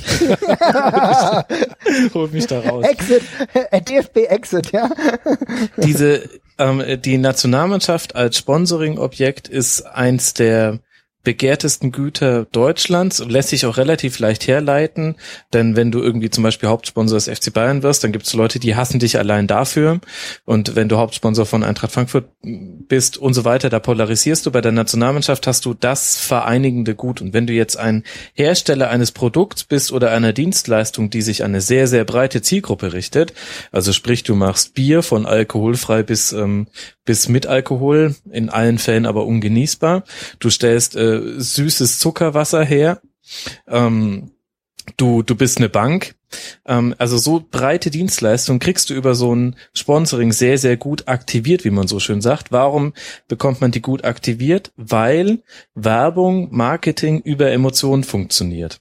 Also das äh, letztlich äh, sieht man das jetzt gerade sogar am besten an der Funktionsweise, wie Facebook funktioniert und wie man auch selbst liked und ähm, zumindest mal ähm, die Facebook-Posts liest, wenn man da mal selbstkritisch auch mal ein bisschen sich dabei beobachtet, das hat immer mit Emotionen zu tun. Also die sozialen Netzwerke funktionieren Emotionen und Fußball beziehungsweise Sport generell in Deutschland Fußball ist das emotionalste Produkt, das es gibt. Es gibt nur noch, es gibt, wenn du dir die Unterhaltungsindustrie anguckst, dann hattest du, du hattest äh, das Buch, das Radio, den Fernseher, jetzt die Erfindung des Internets und in allen Kategorien gibt es nur ganz wenige Dinge, die viele Leute mit Emotionen berühren. Das ist äh, Sport, das ist Musik und ja, dann hört es ehrlich gesagt schon relativ schnell auf. Und deswegen ist, äh, funktioniert das herausragend gut. Du kannst da krasse Abverkaufsraten erzielen. Es gibt den Fall von Hisense, diesem äh, Technologieunternehmen aus, mhm. ich glaube China, ich müsste eigentlich wissen, ähm, das ähm, zur Europameisterschaft auf einmal überall war. Und man dachte sich so, hä, was? Genauso wie, glaube ich, Solar oder sowas. Das war der aserbaidschanische Energiekonzern. Und Hisense hatte Vorher hat sein Europageschäft innerhalb der EM-Monate um 50 Prozent gesteigert. Harten Abverkauf. Die haben mehr Fernseher verkauft. In dem Moment, wo sie angefangen haben, dieses Sponsoring einzusetzen. Also es funktioniert. Ähm, und deswegen ist, das ist ja auch der Grund, warum so viel Geld in den Fußball reindrückt und weil so viel Geld in den Fußball reindrückt, ähm, merken wir das eben an allen Ecken und Enden. Wenn nicht, äh, wenn nicht TV-Rechte und so weiter und Sponsoring-Erlöse immer weiter steigen würden, dann würden wir auch gar nicht auf die Idee kommen, so eine Helene Fischer hier zu sehen im DFB-Pokalfinale. Und es würde sich alles nicht so, nicht so grotesk steigern in seiner Absurdität. Aber es ist wirklich, es ist ein riesiger Markt und es funktioniert. Also man kann davon dann, halten, was man will, aber es funktioniert wirklich. Aber dann, dann muss ich die Frage trotzdem stellen, warum geht's uns dann nicht so gut eigentlich? Weil eigentlich, ich glaube dann, vielleicht sehen wir das ja falsch, vielleicht ist ja gar nichts, also vielleicht ist ja gar nichts los. Also vielleicht läuft ja alles. Nein, wir sind wieder bei dem Unterschied zwischen Vereinsfußball und Nationalmannschaft. Ich glaube, der, der beste Beweis sind doch diese unsäglichen Public Viewing Veranstaltungen zu jeder WM und EM, wo und, da kann man vielleicht tatsächlich mal von Filterblase reden, wenn man den normalen Vereinsfußball anschaut und auch die Leute, die da regelmäßig hingehen, die eine Dauerkarte haben, davon gehen doch, also zumindest in meiner Wahrnehmung, die wenigsten zu so einem Public Viewing von der Nationalmannschaft. Da hast du dann aber auf einmal die ganzen Leute, die dich ansonsten äh, außerhalb dieser Events alle zwei Jahre mit dem Arsch nicht angucken, beziehungsweise wenn du dann mal auswärts fährst, fragen wie, du fährst 300, 500 600 Kilometer für ein Fußballspiel, wie bescheuert bist du denn? Und äh, die gucken dich dann völlig empört an, wenn du bei der WM äh, auf die Frage, und gestern das Spiel, das war klasse. Welches Spiel? wenn du da ein bisschen irritiert guckst. ja, also das jetzt allein schon Confed Cup. Ich habe nicht eine Minute gesehen, wie oft ich aber von Kolleginnen, die mich sonst mit Fußball äh, natürlich nicht ansprechen, angesprochen wurde, Mensch, ja, Confed Cup, super. Ich so, ja, pff, keine Ahnung, wovon du redest. Ja, das, das ist, interessant, ich, weil das das habe ich bei mir gar nicht. Also bei mir ist es so, weil ich habe mich deswegen habe ich ja vielleicht auch ein echt ein falsches Gefühl und denke, diese Nationalmannschaft kommt nicht gut an, weil trotzdem in meinem Umfeld ist es trotzdem so ein bisschen runtergegangen, dieses, oh, Deutschland spielt geil, bla bla. Und ich habe halt gedacht, dass das vielleicht, aber das scheint ja dann trotzdem zu funktionieren, wenn bei dir im Büro irgendwelche Leute äh, das auch noch schauen. Und scheinbar gucken das ja auch bei ARD viele Leute. Äh, sonst würden die Einschaltquoten ja nicht so hoch sein. Aber dann ist ja eigentlich für den DFB ist ja alles in Ordnung und nur für uns nicht. Ich habe eigentlich gedacht, dann war das eine falsche Annahme von mir, dass beim DFB auch so ein bisschen, äh, weil ich dieses Bierhoff-Interview gelesen habe, wo er dann davon sprach, dass eine Übersättigung vom Fußball da ist, wir müssen aufpassen. Ich habe gedacht, bei denen ist das auch schon angekommen, aber scheint ja nicht so zu sein. Die breite Masse scheint es ja immer noch geil zu finden. Das kriege ich also nicht mehr so krass mit wahrscheinlich. Ja, ich glaube schon, dass das Bierhoff-Interview ein Zeichen dafür ist, dass langsam beim DFB jemand wach wird. Aber das Problem ist ja, dass du das, was wir als Fanarbeit sehen, das, was die Fanprojekte machen, das ist ja für den DFB vielleicht die einzige Möglichkeit, irgendwie in diese ganze Thematik einen Fuß in die Tür zu kriegen. Nur da hast du eben wenig Schnittmenge zu dem, was bei der Nationalmannschaft passiert. Und die Nationalmannschaft ist tatsächlich ein reines Event. Ähm, da wird es jetzt Aufgabe des DFB sein, zumindest aus seiner Sicht, das Stadion wieder voll zu bekommen, auch bei den weniger äh, interessanten Spielen. Ich glaube, für so ein Länderspiel gegen England wirst du wahrscheinlich das Stadion auch so immer voll kriegen, aber mhm. für die Qualifikation gegen San Marino wird es halt schwierig. Und das ist, glaube ich, das, was da schon angekommen ist. Nur dafür haben sie den Fanclub Nationalmannschaft und der ist, glaube ich, in der öffentlichen Wahrnehmung bei eben der Masse an Leuten auch schon irgendwie positiv beleumundet bei uns halt nicht und das auch völlig zu Recht. Aber ich glaube, in der Masse nach draußen, ähm, ja, da ist das halt was. Die machen eine Choreo, hey, super. Äh, da ist dann vielleicht sogar Stimmung. In der Wahrnehmung ist sie dann tatsächlich gar nicht, weil außer steht auf, wenn ihr Deutsche seid, passiert da nichts. Und außer jetzt wird halt mal Mexiko gesungen. Aber ansonsten ist das halt äh, 0815 Tennis Klatschpublikum. Das reicht ja aber, solange die hingehen. Die Frage ist halt genau. nur, wie lange gehen die noch hin, wenn du denen nicht die WM oder die EM gerade bietest, sondern halt nur ein Quali-Spiel gegen San Marino. Und, und wenn das nicht immer auf dem Niveau ist. Denn ich, ich die Frage stelle ich mir nämlich auch, denn ich meine, du hast ja gesehen, es gab ja gerade Tischspiele, die immer wieder verloren gingen, ne? Also weil halt auch viel wirklich ausprobiert wurde, wo, äh, wo auch nicht immer der erste, die, die absolut erste Mannschaft dabei war. Und da gab es ja dann auch schon Pfiffe zur Halbzeitpause und so. Da gab es ja ein anderes Publikum. Also jetzt auch nicht zwingend das Publikum, was eigentlich immer, sag, sag ich mal, encouraging ist, was dazu beiträgt, dass irgendwie junge Leute, wenn sie äh, ihr erstes Länderspiel gemacht haben, jetzt irgendwie ermutigt werden, eine gute zweite Halbzeit zu spielen. Ja, also keine Ahnung. Ich finde dieses ganze Nationalmannschaftspublikum sehr merkwürdig. Aber auf der anderen Seite habe ich auch manchmal das Gefühl, dass äh, die Nationalmannschaft generell fungiert als Durchlauf Erhitzer. Also so ein bisschen als äh, so der immer noch trotzdem der erste Berührungspunkt für alle, wie wir es schon gesagt haben, so Eventfans, für so Gelegenheitsfußballfans, die halt irgendwie einfach äh, die deutsche Nationalmannschaft Fußball spielen sehen.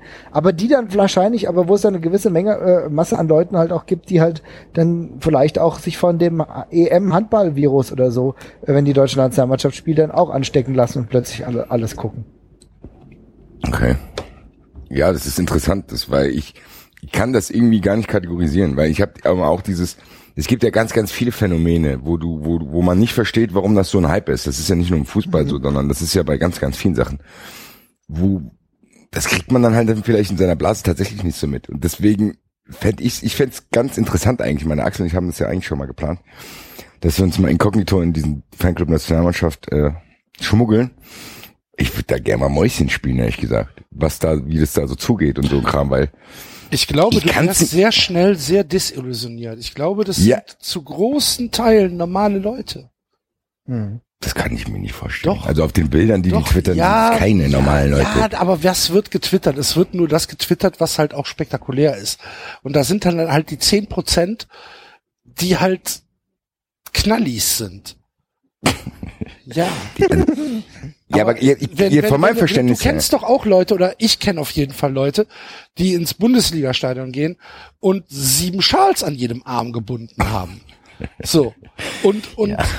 ne, der Max wird es ja. auf jeden Fall noch kennen, die, diese Leute, die mit dem ja. Seppelhut dann dahin kommen und so weiter. warum ausgerechnet, warum ausgerechnet ich? Was soll denn das hier? Weil, weil doch dieser, dieser Mensch sehr berühmt ist. Ich weiß nicht mehr wie. Ja, ja, ja, ja. Ich weiß, wie du so. meinst, ja ähm, der, der dann halt auch alle zwei Wochen mit dem Bernie eintrinken geht und was was. Mit dem Bernie gehen ja, wir hier alle eintrinken. Ja, das glaube ich dir sogar. das kann ich also, nicht aushalten. Ich, ich sehe ihn ab jedem zehnten Bier. Ja. Weiß nicht, ob er wirklich da ist, aber. Ja, du kannst ihn von Johannes ist mit dabei. Ist das das Münchner Äquivalent zum rosa Elefanten, ja? Ja, genau. Und in, und im Bernie drin steckt Uli. Ach, oh, wie ja. schön. Du kannst ja, wie, wie, vom so, wie, wie, wie so eine Mabuschka-Push. Übrigens äh, kann man Bernie viel besser ertragen, wenn man sich das wirklich vorstellt. Dann ist es nämlich total lustig, dass der sich immer so Städte anguckt, wenn die in der Champions League auswärts unterwegs sind, weil sich einfach vorstellt, das ist Uli Hoeneß. Okay, aber zurück zu diesem Punkt.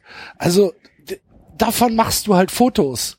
Ne? Und du machst halt Fotos von den Gestörten, aber doch nicht vom Kai Uwe, der mit seinem zehnjährigen Jungen da ist. Ja, aber ich kann, sorry, ich muss nochmal nachfragen. Es tut mir leid. Es sitzt doch keiner daheim und denkt, ach, das finde ich cool. Das doch. ist ein klasse Projekt, da mache ich mich auch jederzeit Geld. Nein, ich kann es mir nicht vorstellen. Sorry. Ja, ja, aber das hängt was, auch damit zusammen. Was ist mit dem los mit dem Mann? Denkt er, ach cool, hier der Choreo, wir sind der zwölfte Mann. Aber du kannst dann, du kriegst halt einfacher Karten. Zum Beispiel. Das ist das. Ne? Und du bist in der Gemeinschaft drin. Du bist in der genau, du bist in der Gemeinschaft drin. Du kannst dir, ähm, du du kannst Reisen machen. Da werden halt irgendwelche Bustouren angeboten zu, was weiß ich jetzt, zur U21 nach Polen. Da kannst du sagen, ach guck mal, es ist, es ist, es ist Ferienzeit oder es ist Sommer. Ich habe eine Woche frei. Ja, warum denn nicht? Das kostet mich 200 Euro mit dem Bus hin und zurück und ich fahre mit 30 super Leuten nach Polen und guck U21 Fußball. ist die Kaffeefahrt des betrunkenen Ja, Mannes. absolut. Genau. genau ja, aber da, da ist ein wichtiges Stichwort. Da müssen viele Betrunkene sein. Sorry. Und das wirst du jetzt verurteilen, Basti, oder was? Entschuldigung. Aber, aber Nein, aber ich denke, das Kartenargument ist wichtig. Du ja, hast ist es die Chance darüber Karten zu kriegen. Schau dir doch an bei den Vereinen, was da für Mitgliederzahlen inzwischen sind. Ähm, das mag ja in einigen Fällen auch durchaus ideellen Wert haben, aber zum Beispiel jetzt hier unser Nachbar, der äh, Verein aus Stelling, der hat, glaube ich, 70, 80.000 Mitglieder, ohne dass die noch irgendein Stimmrecht haben, weil das ist ja alles ausgelagert. Okay, sie dürfen jetzt über die Eishockeyabteilung abstimmen, aber äh, für den für den Profifußball haben die keinerlei Mitspracherecht mehr. Das heißt, da ist doch kaum jemand aus ideellen Nutzen drin, sondern weil es darüber halt Vorkaufsrecht für die Heimspiele gibt. Gut, das, das Argument kann ich verstehen, zu 100 Prozent. Wenn du sagst, okay, ich bin Fan vom Nationalmannschaft, ich will Karten haben, aber diese ganze Organisation fällt mir trotzdem schwer zu denken, oh, das ist aber cool. Weiß ich, verstehe ich nicht. Weiß das ist ein super Weihnachtsgeschenk kannst du hier deiner äh, deinem Kind zu Weihnachten schenken. Hier bist Mitglied bei Fußballnationalmannschaft. Das ist doch für für Leute, die nicht so du nah mich am gerade auf eine furchtbare Idee, Mike. Das tut mir sehr leid, Basti. Also was du da jetzt kriegst von Axel, ich habe da nichts mehr zu tun. Danke, Axel. Wann, wann hast du Geburtstag, Basti? Ich frag für einen Freund. Am 17. Ich schreibe ich schreib das gleich, ich mach gleich eine Gruppe auf bei WhatsApp, dann können wir ja. ah ja, cool. Bastis Geburtstagsgeschenk, vielen Dank. Ich werde mitreisen. Deine Adresse haben wir ja zum Glück. Stimmt. ja, Mike, du bist gar nicht gekommen. Moskau und Kassel noch nicht? Okay, anderes ja, Thema. Ich glaube, wir schweifen ab. Ja, genau. Jetzt wird zu Insider, dann steigen Leute aus. Ja, aber es sind so viele Themen, die mich schon wieder im Kopf sind, weil dieses Dings mit Bernie und Bayern-Fans ist das nächste Ding, wo ich mir, ich, ich, ich folge ja jetzt, der dubiose Clown folgt jetzt dem Bernie. Er bist aber halt auch selber schuld, ganz im Ernst. Also. Und du wunderst dich über Leute, die im Plank in der Kammerstadt Mitglied sind, also bitte. Ja, ich muss das Geld eintreiben vom Bernie, das ja Johannes noch schuldet, aber äh, nein, aber das ist, ich weiß nicht, also als ich zum Kind zum Fußball gegangen bin, war das noch nicht so. Und ich glaube, dass dieses, dass es so auf Family Event getrimmt wird, alles, das für mich, weiß ich stehe da verständnislos. Ich weiß gar nicht, was ich dazu sagen Aber was, was ist daran jetzt schlimm? Also klar, äh, finde ich jetzt auch ähm, diesen Kult, den da um Maskottchen gemacht wird, so hoch, aber äh, du kannst mal zu einem Spiel gehen, wenn Bernie dann der Kurve vorbeiläuft, das ist für die kleinen Kinder wie Tokyo Hotel. Die sind vollkommen hin und weg und ich möchte nicht ausschließen, dass auch Mitglieder meines Haushalts sehr auf Bernie fixiert sind und dann ist es doch okay. Ja, ich verstehe es halt nicht. Ja, das liegt aber ja, vielleicht halt an deinem Alter. ja. ja, ich Was war auch mal klein. Ich habe auch, ich habe auch so einen Fußballhasen von der EM 88, den habe ich immer noch. Nur ich, es geht doch gar nicht darum, dass ich auf diese Kuscheltiere abfahre. Es geht doch darum, wie der Fußball sich darstellt. doch, das ist ein bisschen das Thema heute. ich finde es eigentlich auch ein ganz gutes Thema. ja, nein. nein ich, also aber ich glaube, ihr wisst, was ich meine. Dass so, dass ja. du so ein, dann, dann reist der da rum und Bernie ist in Madrid und macht Sightseeing. Das kann ich für die Kinder alles verstehen. Es ging nur eher um die grobe Richtung, die der Fußball damit einschlägt. Wie viele Follower okay, hat denn Bernie? Also erstmal ist Uli als Bernie in Madrid, das ist mir ganz wichtig. Mhm. Das wirklich, stellt euch so vor, dann wird so viel lustiger. Und die äh, Follower kriegen wir gleich raus. Warte, ich bin FC Bernie 12, na komm, 8700, naja, vollkommen vernachlässigbar. 8700, na, es geht. So wobei, wenig nee, das ist, ist, das gar nicht, ne? Nee, Auf das Twitter. wird aber nicht der offizielle sein, glaube ich. Ach so. Bin mir gerade nicht sicher. Mal gucken. Hat er einen blauen Haken? Nee, hat er nicht. Nee. Aber der macht den Bernie Depp, sehe ich gerade. Hier ist er mir. Naja, gut, ist, wahrscheinlich ist Bernie auch der falsche jetzt, um meine Ausführungen Aber es wird, äh, es wird, es wird irgendeinen Erfolg haben. Und dieses Kuscheltier oder diesen Bernie, den verstehst du halt in München, den verstehst du aber auch in Buenos Aires oder in Kapstadt oder in Peking. Ach, guck mal, der FC Bayern mit sein, mit dem Bernie unterwegs. Ja. ja. Genau. Leute, Leute. Ja, das funktioniert. Ihr tut alle so, als wenn ihr das versteht. Ich bin ein bisschen schockiert, wo bin ich hier. Ja, nein, das hängt aber ja, damit Aber was zusammen, gibt's denn daran nicht zu verstehen? Das, das sind ja nur Auswüchse. Das sind ja nur Auswüchse. Ich sag ja, das ist jetzt wahrscheinlich ja. falsch, das meine, meine, meine Argumentation genau. an Bernie festzumachen. Es ging doch allgemein, weil wir ihn gerade erwähnt haben, um die ja. komplette Darstellung dieses kuschelige, wir können auch gerne über Red Bull Leipzig reden. Da wird's ja auf die Spitze getrieben mit, wir sind die familienfreundliche Fankultur. Raber Leipzig. Mhm. Ja. Da fängt's ja schon mal an.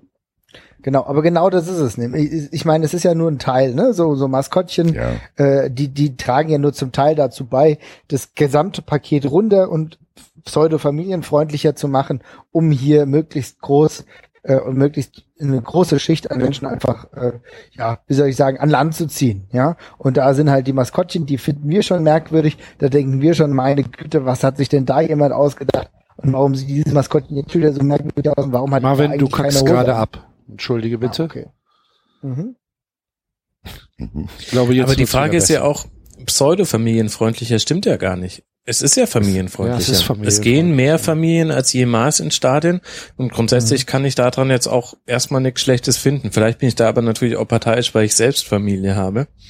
Aber grundsätzlich finde ich, ist es sehr angenehm zu sehen, dass auch Frauen ins Stadion gehen, dass du jede Altersgruppe hast und dass du du hast ein sehr breit durchmischtes Publikum, zumindest jetzt, ich meine, ich erlebe natürlich auch viel Bayern, das ist jetzt natürlich auch meine Sicht, aber habe das bisher auch in anderen Stadien schon so wahrgenommen und das also ist doch eigentlich jetzt auch nichts Schlimmes. In Köln ist es auf jeden Fall auch so. In Köln ist das Publikum auch nicht mehr vergleichbar mit dem Publikum der 90er-2000er Jahre. Ist ein völlig, völlig ausgetauschtes Publikum. Ähm, in ich weiß nicht, wie es in Frankfurt ist. Ich könnte mir vorstellen, dass es da ähnlich ist wie in Köln. Wie ist es in St. Pauli, Mike? Ja, ich weiß nicht. Ich glaube, das war bei uns vielleicht schon immer ein bisschen anders. Also es waren schon immer viele Frauen dabei, gerade im Vergleich zu anderen Fanszenen. Ich meine, eine äh, Fanin ist gerade Aufsichtsratsvorsitzende, aber ich, ich, ich glaube gar nicht, dass sich das Publikum so sehr gewandelt hat. Wenn Max sagt, es gehen jetzt mehr Familien hin, gut, in den 80ern bist du als Familie nicht hingegangen, weil da war Fußball Assitum und Gewalt und äh, dumme Proleten. Da hat sich das sicherlich in der gesellschaftlichen Wahrnehmung geändert, aber es ging jetzt einfach deutlich mehr Leute hin und dementsprechend auch aus allen gesellschaftlichen Schichten deutlich mhm. mehr Leute. Und ähm, was ich glaube, sich auf lange Sicht verändern wird, ist die äh, Wahrnehmung auch zum Beispiel von Stehplätzen, weil ich war natürlich immer ein großer Verfechter von Stehplätzen, ähm, sitze aber selber nun schon seit einiger Zeit und mein Sohn sitzt halt auch. Und wenn wir denn mal bei irgendeinem Spiel auf Stehplatz sind, ja, dann fängt er an zu maulen, weil dann sieht er nichts, das ist anstrengend, bläh, blöd. Und wir fahren ja nun auch noch relativ viel auswärts, so dass ich auch da dann meistens weniger auf Sitzplatz gehe. Und ich glaube, sowas wird dann e-, eher schwierig, ähm, dass dieser in Deutschland ja doch historisch gewachsene deutliche Kampf für den Erhalt von Stehplätzen vielleicht auch irgendwann schwierig wird, weil du gar nicht mehr so die Leute hast, die unbedingt drauf bestehen, das zu tun. Ja, aber das sind, also, ja, das ist auch ganz schwierig, diese Diskussion irgendwie jetzt äh, auf den Punkt zu bringen, weil ich habe trotzdem so dieses Gefühl, das klar ist es schön, wenn es familienfreundlicher ist, aber ich assoziiere damit trotzdem noch, ja, ich bei mir ist dann im Kopf so eine gewisse Sterilität, dass ich denke, dann, der, der, dann fängt es dann damit an, dass du jetzt nicht mal mehr Hurensohn im Stadion singen sollst und das soll alles, ja, das soll ja alles auf die Spitze getrieben werden und dann hast du so eine Veranstaltung wie Deutschland sucht einen Superstar oder so, sowas halt. So, die, dann kommen die Leute, ich weiß nicht, ich entfremde mich da trotzdem ein bisschen, weil ich das Gefühl habe, Das wird immer krasser. Ich sah irgendein Verein hat letztens ein Plakat, da stand Scheiß Red Bull drauf, da musste der Verein 3000 Euro Strafe zahlen. Und das ist für mich eine Richtung, das finde ich bedenklich, ehrlich gesagt, weil das für mich so das Zeichen nach außen sendet von wegen, okay, wir wollen euch alle Vollassis, ihr sollt alle aus dem Stadion raus. Und wir wollen gar nichts mehr. Wir wollen ja wahrscheinlich wirklich nur noch Familien da drin haben. Weil ich glaube schon, dass das, das Produkt mehr verändern wird, als man glaubt. Das siehst du ja auch, wenn gewisse Fangruppen einfach mal keinen Bock mehr haben, ins Stadion zu gehen. Hannover, äh, Hannover wäre wär fast, äh, fast abgestiegen, als die Fanszene, äh, beziehungsweise sind dann, war das da, wo die abgestiegen ja. sind, als die Fanszene gestreikt hat? Du, das macht sich bemerkbar, weil die Beispiele Bremens auch zeigen, dass so eine Fanszene auch dafür sorgen kann, dass du in der Liga bleibst. Und ich finde, da muss man irgendwie einen Mittelweg finden, dass man nicht zu sehr, also das ist ja das Schwierige dann, wenn ganz viele Leute ins Stadion kommen, kannst du kannst du das eigentlich auch nur mit sterilen Sachen allen recht machen. Das ist ja bei allen Sachen so. Du darfst, da darf keine Ecken und Kanten sein, ansonsten fühlt sich XY irgendwie angegriffen. Und das Ding ist, ich befürchte, dass es im Fußball in eine Richtung geht, die mich dann nicht mehr interessiert, ehrlich gesagt.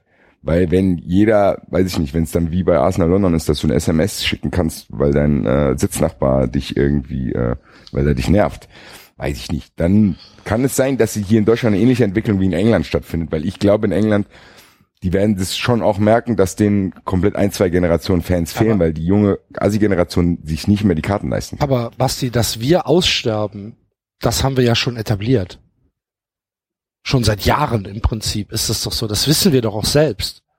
Ja, ja, kann ja sein, aber wie du es gesagt hast, wenn wir beide jetzt nicht mehr ins Stadion gehen, dann wird ja, die Welt nicht untergehen. Eben. Aber wenn, wenn, aber wenn ein großer Teil von den Fans nicht ja. mehr ins Stadion geht und du nur noch Fans wie bei Red Bull hast oder bei Hoffenheim oder bei Wolfsburg, dann prophezei ich trotzdem, dass das nicht mehr diese krassen Emotionen sein werden, wie wenn 25.000 Leute aus Frankfurt im DFB-Pokal ja, das mag äh, ja sein, sehr laut aber, singen. Das mag ja sein, aber sind Emotionen für den Verein, für die DFB, äh, für, für die DFL und für den DFB wichtig?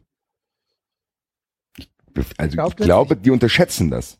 Dass es wichtiger ist, als sie denken. Ich glaube, die denken, ich, ich glaube, die sitzen da und denken, ach, das wäre so schön, wenn wir alle Assis aus dem Stadion haben. Da haben wir ein schönes Familienevent, ja, und dann singt keiner mehr. Dann werden die also ich glaube schon, dass es Verkaufsargument ist. Ich glaube schon, Eben. Also die Bundesliga mit, mit Emotionen, dass das ein Verkaufsargument ist, denn wir darf das nicht vernachlässigen. Es gibt immer noch eine Sprachbarriere, die viel international eigentlich davon abhält. Also ich glaube schon, dass die Premier League leichter zu vermarkten ist und der, dass die Bundesliga durch die deutsche Sprache, sage ich mal, einen kleinen Vermarktungsnachteil hat. Und äh, trotzdem funktioniert es einigermaßen, aber warum? Weil es halt auch das Kriterium gibt, ja, hier wird halt gesungen, hier sind die Stadien immer voll. Und ich glaube, wenn es das irgendwann nicht mehr gibt, dann, äh, dann hast du schon ein Verkaufsargument weniger, wo du sagen kannst, ich die Leute gucken sich jetzt das Spiel der Eintracht gegen, was weiß ich, Ingolstadt an. Das wird heute schon schwer. Äh, tut mir leid, also nichts gegen Ingolstädte, aber das ist heute schon schwierig. Oder Wolfsburg oder so weiter und so fort. Und es wird halt noch schlimmer, wenn da halt auch, wenn es da generell keine Fans mehr gibt, die halt großartig Stimmung machen, die halt ähm, die halt Choreo und so weiter und so fort. Wenn das alles nicht mehr stattfindet, du nur noch eine gleichförmige Masse, ähnlich wie der in der deutschen Nationalmannschaft halt äh, zwei Lieder singt, dann glaube ich, äh, und es gleichzeitig, und das ist ja das Problem, beim Fußball, ganz ehrlich, ab alles ab äh, Platz 6, Platz 7 der Bundesliga ist fußballerisch extrem mittelmäßig bis unteres Niveau. Das ist nichts, wo ich sagen kann, das gucke ich mir gern an. Da ist unglaubliches Beholz zum Teil dabei, wenn ich sehe, wie viele Mannschaften teilweise verdient hätten, äh, eigentlich abzusteigen, weil sie so einen beschissenen Fußball spielen oder sich trotzdem einigermaßen halten. Ja, da, da ist ja nichts Geiles dabei. Also wer will das nicht sehen und spielen der Rückrunde von Eintracht gegen den fast x-beliebigen Gegner kann sich doch kein Mensch normalerweise angucken und sagen, geiles Fußballspiel, da freue ich mich jetzt drauf. Und das geht dir bei anderen Vereinen auch so. Das heißt, du brauchst ja ein anderes Argument, damit Leute überhaupt ins Stadion gehen. Ja, ja ich, ich sehe es ja. Ich, ich will den Max jetzt gar nicht angreifen, aber ich bin jetzt wieder bei den Bayern-Fans. Äh, der FC Bayern kann sich das leisten, keine Stimmung zu haben, weil da kommen die Leute trotzdem. Da gibt's ja zwei merkwürdige Tribünen, die, das ist ja nichts Beeindruckendes für dafür, dass es so ein großes Stadion ist. Aber ich, das ist, was ich eingangs schon gesagt habe, das können, glaube ich, nicht alle Vereine. Ich, wie du es nämlich sagst, wer will denn Eintracht gegen Ingolstadt sehen? Aber wer, kommen wer, die Leute wirklich, also ich ich will jetzt gar nicht so tun, als wäre Stimmung nicht wichtig für den Fußball. Es hat wirklich eine Bedeutung. Aber wenn wir jetzt beim Beispiel Hoffenheim gegen Ingolstadt bleiben, wenn das ein geiles 4 zu 3 ist auf dem Platz, dann ist das, ich sage jetzt einfach mal, dem Chinesen scheißegal. Also wirklich total egal. Das also das Wichtige ist, das Wichtige ist schon auf dem Platz. Das, die Stimmung ist nicht komplett vernachlässigbar, denn wir haben viel zu viel langweilige ähm, und schlechte Spiele in der Bundesliga. Ich meine, wir alle als Leute, die sehr, sehr viele Bundesligaspiele nicht nur unserer Herzensvereine sehen, wir erleben das ja am eigenen Leib. Das tut manchmal schon weh, Bundesliga zu verfolgen. Das heißt, Stimmung ist nicht komplett unwichtig, aber ich glaube, der entscheidende Faktor wird immer das Spiel sein. Und wenn das Spiel spannend und attraktiv ist, dann fällt dir vielleicht auch gar nicht auf, dass von den Rängen keine Stimmung kommt. Plus, im Stadion ist nochmal etwas komplett anderes als am Fernseher. Hm, ich, glaub, ich glaube aber auf Dauer wirst du das Spiel Hoffenheim gegen Leverkusen, was 4 zu 3 endet, nicht in Asien vermarkten können. Ja, ähm, zumindest nicht. Äh, Warum denn nicht? So. Da spielen tolle Spieler. Chicharito, Nee, da bin ich dann. Leverkusen kennen wir noch von unserer letzten Asientour, alles super. Da bin ich total bei Basti, Fußball ist zu langweilig auf Dauer. Also ich sag immer, hm. ich bin ähm, auch zu St. Pauli gekommen, weil ich anfangs Fan der Fans war und kein Fußballfan. Ich finde Fußball auf Dauer einfach furchtbar langweilig. Ähm, natürlich schaue ich mir inzwischen jedes Woche, jedes Wochenende drei Spiele an, inklusive das von Junior. Und natürlich äh, habe ich da ganz andere Anknüpfungspunkte inzwischen. Aber auch frag in England, wo fahren die Leute hin? Die fahren, wenn sie äh, Fußball gucken wollen und nach Deutschland kommen, fahren sie zu Dortmund, weil da ist halt diese gelbe Wand. Sie fahren zu St. Pauli, weil da ist irgendwie dieser Mythos. Die fahren aber nicht nach Hoffenheim. Und ich glaube, das wird auf Dauer, wird das schwierig sein, nur sportlichen Erfolg zu vermarkten. Wenn es wirklich nur um guten Fußball gehen würde, wäre unser Stadion immer leer, dann wäre das Stadion vom HSV immer leer und dann wären ganz viele Stadien immer leer. Ähm, also ich glaube, dass, dass nur über guten Sport wirst du Fußball schwer vermarkten können. Ähm, Gerade nicht die Bundesliga, weil die Bundesliga noch einen Sonderstatus hat, dass die Vereine, die hier mit Geld gepumpt sind, Vereine sind, die eigentlich keinen Schwanz kennt. Das ist in England ja trotzdem noch was anderes. Das ist trotzdem, in England kriegt Man City das Geld, die kannte man trotzdem vorher schon.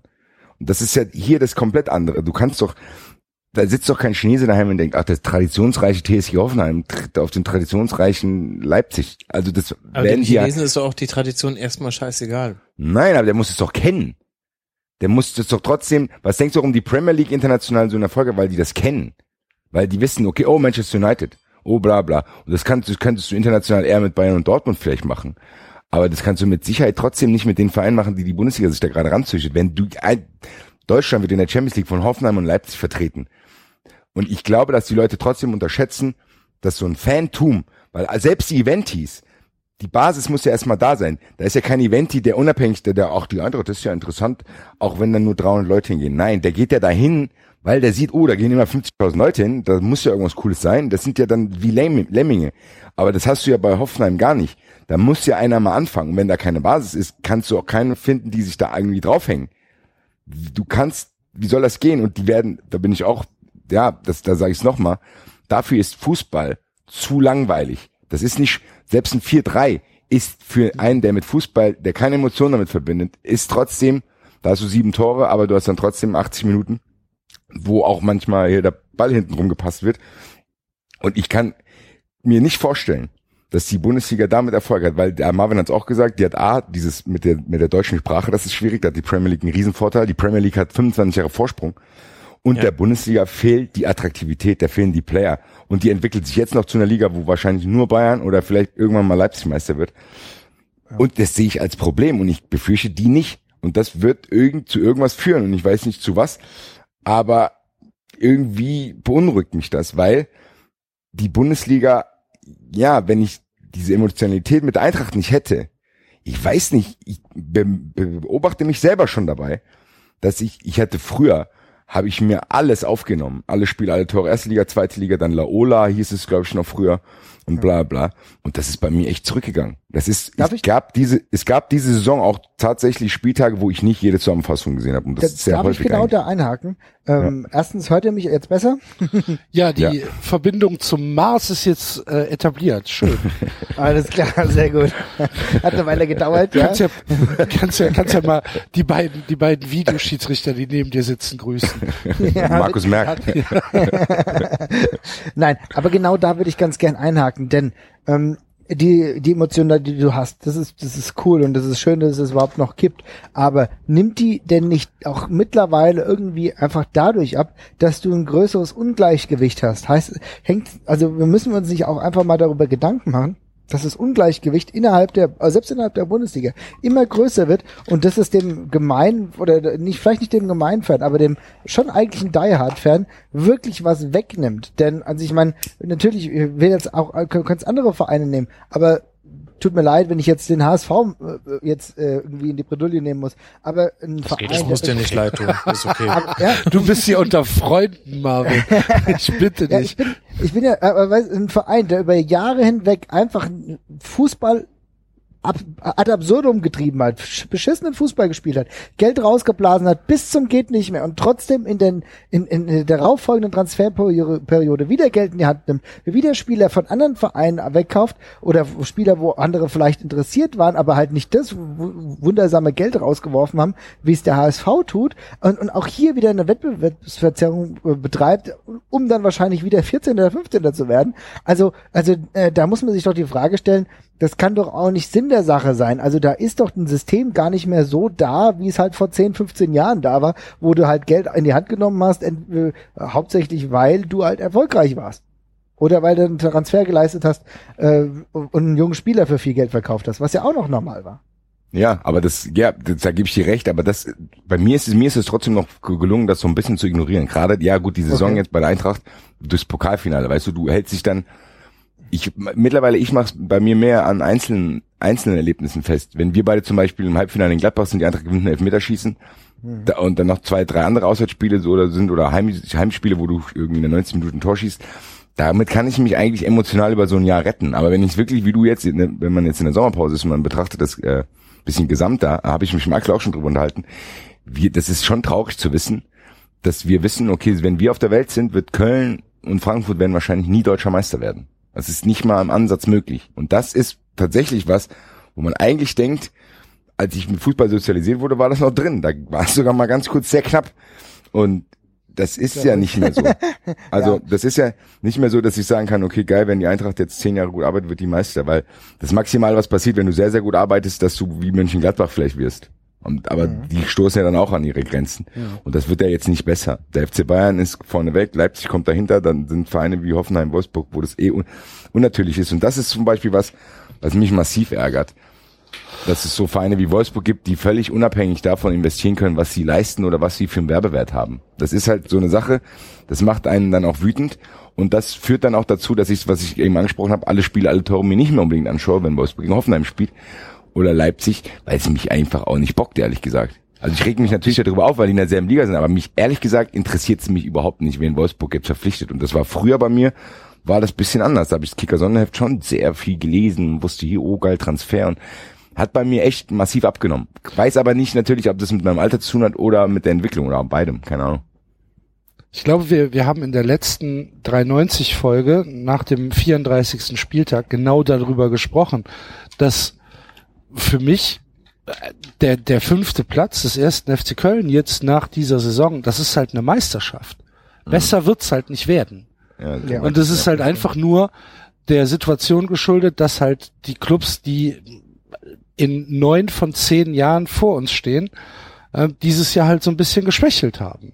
Aber normalerweise ist unser unser äh, Habitat in der ersten Liga, wenn wir denn über Jahre mal in der ersten Liga bleiben, ähm, ist irgendwo zwischen Platz acht und zehn vielleicht. So würde ich es einschätzen. Und alles, was darüber hinausgeht, also eine Qualifikation fürs, für einen europäischen Wettbewerb, das ist halt schon was Besonderes. Das ist halt echt ein Erfolg. Und dass es bei uns jetzt gut nach 25 Jahren nochmal was völlig anderes war, dass wir halt komplett ausgerastet sind.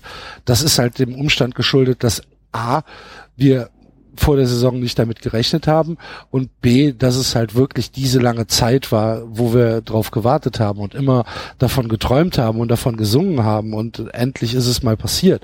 Aber es ist halt einfach das Maximum, das Maximum, was wir in der Liga erreichen können. Wir werden wahrscheinlich nie wieder Vizemeister werden wahrscheinlich nie wieder oder nie uns für die, für die Champions League qualifizieren können, weil es einfach systemisch ausgeschlossen ist. Und ja, trotzdem bin ich noch da. Aber ich bin da einer, der seit, seit 30 Jahren da ist oder seit 32 Jahren mittlerweile, da, dass ich mein Herz an diesen, an diesen Verein verlassen habe. Und ob das jetzt, ob, ob jetzt die Leute, die nachkommen, die halt ähm, vielleicht mit diesem, mit diesem anderen Fußball aufwachsen, wachsen, mit diesem durchchoreografierten Fußball, ob die sich auch 32 Jahre lang die gleiche Scheiße antun, wie ich das gemacht habe? Keine Ahnung. Das ja, muss man dann halt aber, mal sehen. Ne? Das ist aber das, was ich meinte mit den differenzierten Kontakten. Das ist was anderes. Das ist genau das, was ich meine. Du kannst das nicht durchchoreografieren, weil diese Liebe zu einem Fußballverein, gerade hier auch in Frankfurt, bei dem, was ja allen passiert, die ist ja nicht die ist ja, die kannst du ja, die kann ja kein Marketingmanager der Welt kann die ja erklären, weil die völlig irrational und sinnlos eigentlich auch ist. Was habe ich davon, was habe ich davon, meine Emotionen an die Eintracht zu koppeln? Da bin ich ja eigentlich dumm. Aber ich mache es trotzdem und genieße dann natürlich die Momente, die mir noch bleiben. Und das, ich habe es mit Marvin auch schon besprochen. Diese 20 Minuten nach dem 1-1 in Berlin, das sind Sachen, wenn ich da jetzt drüber rede, kriege ich jetzt noch Gänsehaut. Und das werde ich viele Jahre in mir tragen, auch wenn die Eintracht es nicht gewonnen hat. Nichtsdestotrotz ist es natürlich trotzdem so, dass ich genau wie du weiß, okay, das Maximale, was die Eintracht, was bei der Eintracht passieren kann, ist halt, dass wir in dieser blöden Euroleague spielen und mit 12.000 Leuten nach Bordeaux fahren. Mehr wird aber auch nicht drin sein. Und die Frage, ich habe mich damit abgefunden, bei mir ist es eh schon zu spät. Ich werde auch wahrscheinlich Eintracht schauen noch in 20 Jahren, je nachdem, wie sich entwickelt. Äh, aber ich weiß nicht, das ist genau das, was ich meine. Ich weiß nicht, ob du damit viele Leute jetzt noch äh, irgendwie dafür begeistern kannst. Ob jetzt ein kleiner Junge denkt, boah geil, die Eintracht, aber die werden eh nie Meister, die der wird dann auch Bayern-Fan oder Dortmund-Fan oder sonst irgendwas oder vielleicht Leipzig-Fan sogar. Der wird eher Fan von einem einzelnen Spieler, das ist gerade so die aktuelle Entwicklung. Ja. Das dass die dann auch. eher Fan von Leo Messi oder von Cristiano Ronaldo werden. Ist das so? Nicht nur Facebook-Fan, sondern okay. so richtig Fan. Ja, ja, da gibt's Untersuchungen zu und das sieht man auch, wenn, also ich gucke mir ganz gerne wenn ich an Schulhöfen vorbeilaufe, einfach mal an, ob da jemand Trikots anhat und wenn ja, von wem. Dann hast du natürlich immer den regionalen Verein dabei, hier bei Bayern ja sowieso. Hm. Bayern ist ja auch der geilste Verein, das ist ja auch objektiv betrachtet. Da gibt's auch Studien zu aus der Max, Max Universität. da gab's eine repräsentative Umfrage, N ist gleich eins und da kam raus, Geisterverein aller Zeiten. Ähm, nee, aber äh, du bist tatsächlich, ähm, wenn du jetzt mit Fußball sozialisiert wirst, mm, ist deine Identifikation mit Einzelspielern höher als früher und du wirst halt, und äh, der Blick geht auch gleich international. Das heißt, es ist kein Zufall, dass du so viele Messi, Neymar, Ronaldo Trikots auch in Deutschland siehst, ähm, sondern das ist tatsächlich so, wie, wie man heutzutage, wenn man mit dem Fußball in Verbindung kommt, als Kind, als Jugendlicher, dann ist es ja Champions League, du guckst, ähm, du spielst wahrscheinlich FIFA oder Pro Evolution Soccer und diese Entwicklung siehst du jetzt schon, aber wir sind ja irgendwie jetzt dann ja an einem ganz anderen Punkt gelandet. Also wir, wir haben angefangen bei Helene Fischer und jetzt sind wir bei dem bei der Chancenungleichheit so so innerhalb der Bundesliga. Das, so ist das, das, bei nee, das, Herzlich willkommen. Das ist ja auch gut. Ich meine, ich fände es auch schlimm, wenn wir immer noch bei Helene Fischer wären, ganz ja. ehrlich.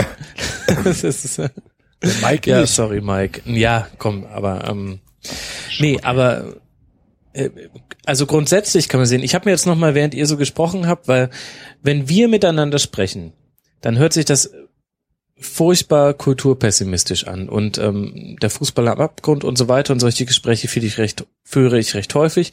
Jetzt habe ich mir mal gerade so die Auflage vom Kicker zum Beispiel gezogen. Okay, die geht runter, aber das könnte vielleicht auch daran damit zusammenhängen, dass die am Montag noch mit dem äh, USP rauskommen. Wir haben Spielberichte vom Samstagspiel. Das ist halt heutzutage vielleicht nicht mehr so der Geist, das Geisterargument, ein Print-Produkt ähm, zu verkaufen. Generell funktioniert Print nicht. Online aber zum Beispiel beim Kicker alles in Ordnung und ähm, wächst sogar eher über die längere Distanz gesehen als abbauend. Das heißt, das generelle Fußballinteresse ist da. Das heißt, wir sind nicht repräsentativ. Hätte ich vorher mir schon so gedacht, wollte mir aber noch ein paar Zahlen suchen, bei denen ich auch abklopfen kann, ah nee, ähm, es steigt eher. Und siehst du ja an allem. Also sonst könnten nicht die TV-Rechte immer teurer werden, sonst könnten sich sowohl die Verbände als auch die ähm, Bildlizenzkäufer äh, es gar nicht leisten, zum Beispiel die Champions League hinter eine Paywall zu ziehen, wie es jetzt dann eben sein wird. Du kannst es nur noch im Pay-TV sehen über The Zone und Sky. Das würde ja gar nicht funktionieren, wenn das generelle Interesse am Fußball nicht groß genug wäre, dass sich das refinanziert. Das heißt, wir sind halt auch die, die klare Ausnahme. Und, und stehen vielleicht auch so an der Schwelle. Du, Basti, hast gesagt, du erinnerst dich noch an 92, Rostock und so weiter.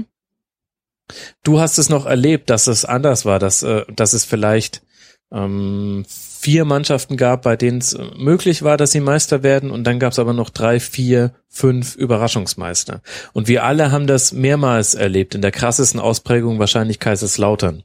Das war damals, ich denke, das wird so eine Bundesliga-Geschichte das krasseste Beispiel gewesen sein für einen Überraschungsmeister. Und wir haben es aber auch noch in anderen Geschmacksrichtungen gekriegt. Wir hatten auch noch Stuttgart und Wolfsburg zum Beispiel. Mhm. Aber ich glaube, wir sind da halt auch so eine Umbruchgeneration. Wir kennen noch diese Art der Bundesliga.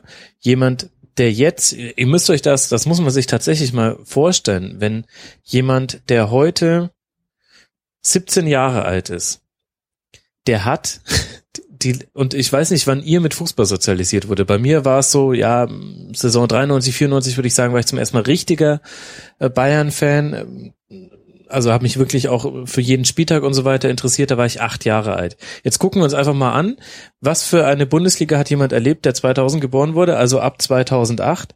Wenn derjenige zum Beispiel Bayern-Fan ist, dann, dann gewinnt er halt einfach sieben Meisterschaften.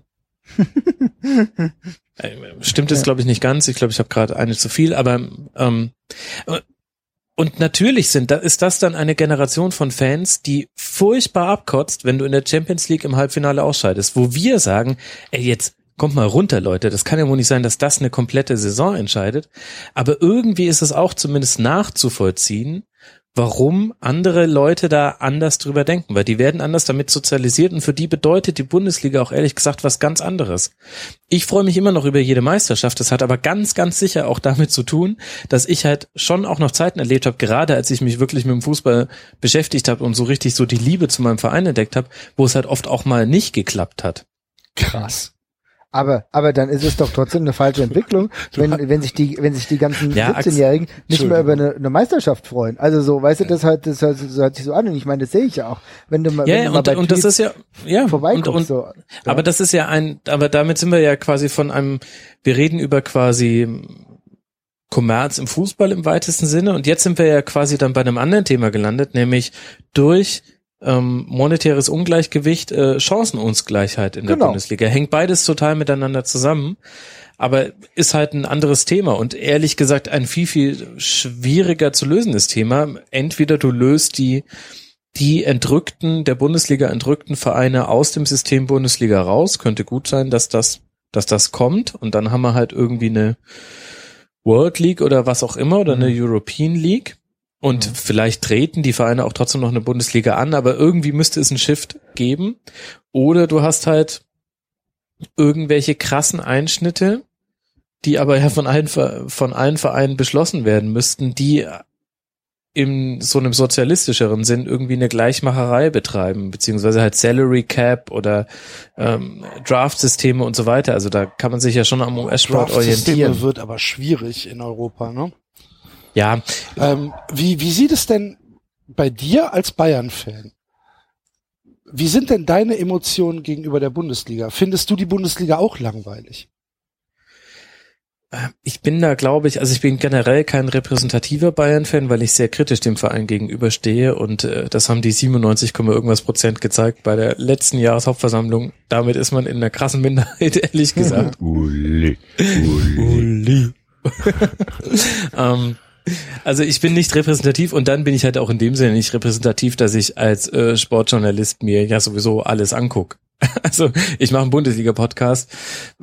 Also ich, aber ich merke schon auch an mir, das kann ich vielleicht sagen, ich merke auch an mir, dass die äh, fünfte Meisterschaft in Folge nicht mehr dasselbe auslöst wie die erste Meisterschaft, nachdem man es ähm, äh, nach den beiden enttäuschenden Jahren, das ist ja schon krass, in welchen Sphären man da als Bayern Fan redet, ähm, dann die erste Meisterschaft wieder gewonnen hat und es nicht Borussia Dortmund wurde. Also das macht schon was mit einem, dass man in viele Spiele mit dem Gefühl reingeht, naja, normalerweise gewinnen die das.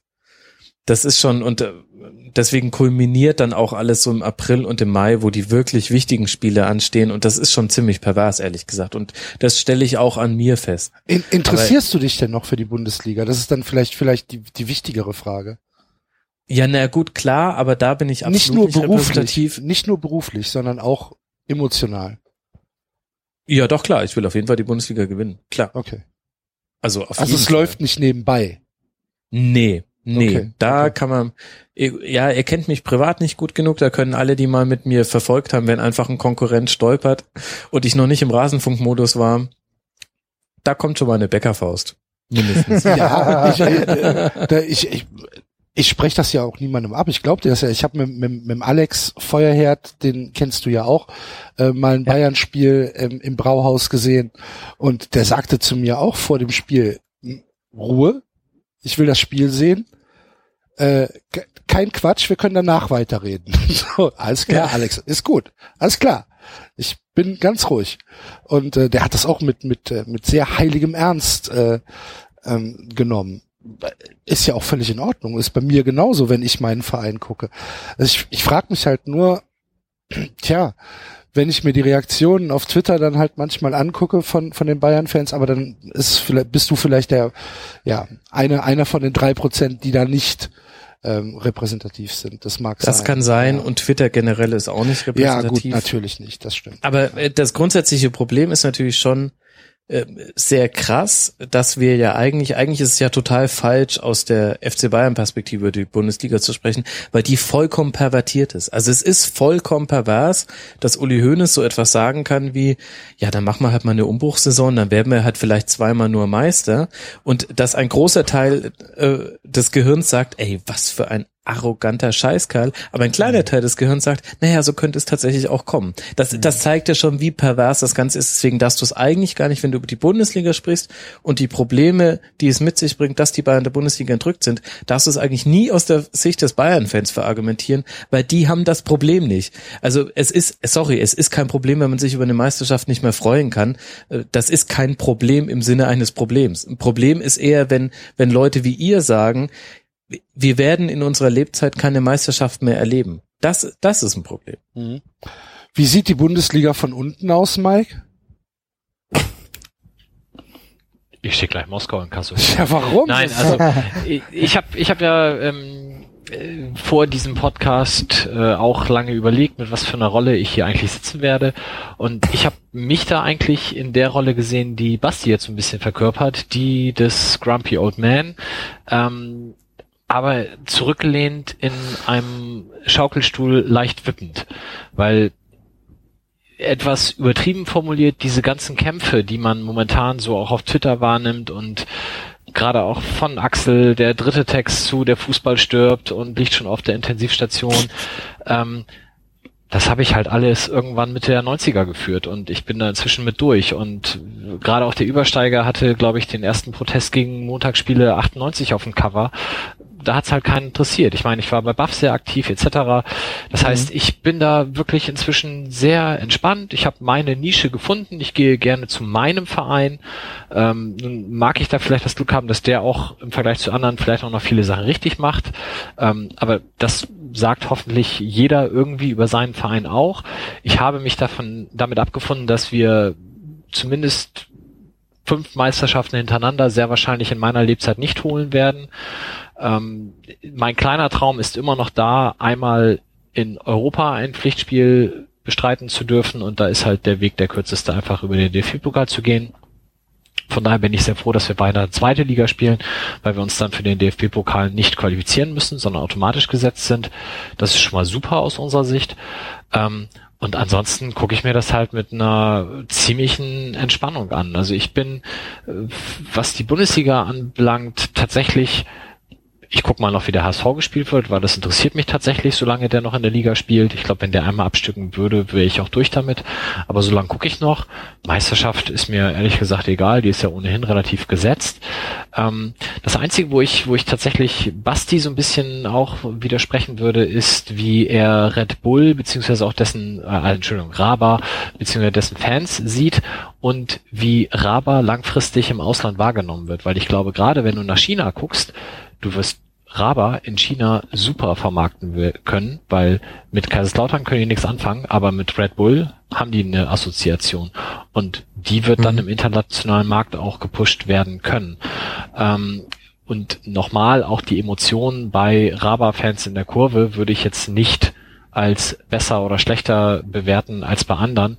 Ähm, wenn ich da was kritisiere, und ich glaube, das ist zum Beispiel auch in dem Rasenfunk äh, extra rausgekommen, in dem, war das ein Tribünengespräch? Ja, ne? Zu, ja. Äh, zu Rava. Äh, das liegt ja dann, was man da kritisieren kann, ist der Verein und das sind weniger die Fans, weil als keine Ahnung, Zehnjähriger, der jetzt in Leipzig wohnt, da stellt sich für mich die Frage nicht, zu welchem Verein ich gehe. Und da kann ich nicht nach Frankfurt oder Dortmund fahren, da gehe ich dann zu Raba Leipzig und da bin ich dann natürlich auch mit dem Herzen dabei. Und ich glaube, in zehn Jahren wird da auch nicht mehr so der große Unterschied sein. Aber um auf deine Frage zurückzukommen, ich gucke auf den deutschen Profifußball inzwischen sehr relaxed, sollen die alle ihren Scheiß machen, ist mir egal, ich gehe zu meinem Verein, egal in welcher Liga der spielt und da fühle ich mich dann auch wohl und sollte der irgendwann mal dumme Sachen machen, ja, dann gehe ich halt zum Amateurfußball. Also ich habe das inzwischen ähm, abgesehen von meinem eigenen Verein alles relativ gut ausgeblendet und gucke da sehr weit von außen drauf. Nee, das habe ich mir ja auch geschworen. In dem Moment, wo der wo der FC äh, anfängt, Investoren an Bord zu holen, dann war es das auch für mich. Und ich fürchte, der Tag ist eher morgen als nächstes Jahr. Ja, aber, glaubst du, aber das wäre aber trotzdem eigentlich der einzige Schritt, der diese Ungleichheit, die wir vorhin beschrieben haben, ausgleichen könnte. Ist mir egal, spielt, mir, spielt für mich keine Rolle. Ich denke auch äh, manchmal drüber nach, aber eigentlich, ich glaube, ehrlich gesagt, würde ich es wahrscheinlich dann sogar gut finden, wenn die Eintracht sich irgendwie einholen würde, der Eintracht, was weiß ich, wie viele Millionen nachsteckt und die dann vielleicht trotzdem Meister werden können irgendwann. Hm. Weil anders würde es ja nicht gehen. Ich weiß nicht, ich würde wahrscheinlich meine Ideale dann verkaufen, ehrlich gesagt. Wenn ich wüsste, die Eintracht kann dann dadurch mal ja. Wenn die Eintracht dann dadurch Meister wird oder dann wirklich mal einen Pokal holt, ist es, glaube ich, wirklich so, dass ich das akzeptieren würde, glaube ich. Das Problem ist ja, weil da jemand kommt, der dir Millionen in den Rachen wirft, heißt das ja nicht, dass du den Pokal holst oder auch nur in der Bundesliga ja, aber es äh, kann erfolgreich sein. wirst. Aber das ja gut, aber es kann auch sein, dass da keiner kommt und dann bist du Mainz oder Freiburg und hast auch mal so ein Jahr. Aber äh, die Gefahr, dass da jemand kommt, und äh, das Geld gibt und dafür dann bestimmte Bedingungen stellt, sich in jedem Medieninterview nach vorne drängelt und äh, ständig mit einem Foto im Internet veröffentlicht wird, wo er im Pool liegt und ein Getränk neben sich stehen hat und äh, Kühne heißt und dann trotzdem alles ganz scheiße läuft, die ist ja da. Und deswegen würde ich so etwas tatsächlich auch niemals akzeptieren. Dann wäre die Sache für mich durch, dann gehe ich nur noch zum Amateurfußball, da bin ich ganz bei Axel. Also da gibt's auch für mich überhaupt keine Diskussionsgrundlage. In dem Moment, wo der, wo der FC Stammanteile verkauft, bin ich weg. Ende. Da gibt's auch, da gibt's auch nichts zu diskutieren. Das ist meine Entscheidung und das ist halt so. Aber ähm, ein Punkt, den du eben angesprochen hast, Mike, der mich auch interessiert, ähm, die Montagsspiele, die sind ja jetzt komplett ins äh, Pay-TV gegangen, oder? Wenn ich das richtig äh, im, im Kopf habe, mit der neuen Rechtevergabe. Ab, ja. ähm, sind, sind die komplett im, im Pay-TV. War nicht das Argument für Montagsspiele die freie Vermarktung, Vermarktung im, im Free-TV? Dass wenigstens ein Spiel in der zweiten Liga äh, im Free TV laufen kann, damit es mehr Leute sehen können? War das nicht, ja, war das nicht das, gut, das, das Initialargument? Ja, ja, aber das ist ja lange überholt. Ja gut, aber glaube, wie reagieren denn die Vereine in der in der zweiten Liga? Es ist doch ein, ein deutlicher Reichweitenverlust. Da müssen doch ja. auch die Sponsoren äh, sickig sein, oder nicht? Dir, Ach, wird, dir wird ein Spiel aus, aus dem Free TV weggenommen. Ich glaube, dafür ist aber die Reichweite, die Sport 1 hatte, auch nicht so ausschlaggebend, weil ich meine, was soll so ein Sponsor ja. von Sandhausen sagen, der jetzt nicht mehr auf Sport 1 gezeigt wird? Ja, wurde er bisher auch nicht. Sandhausen hatte kein Montagsspiel letztes Jahr.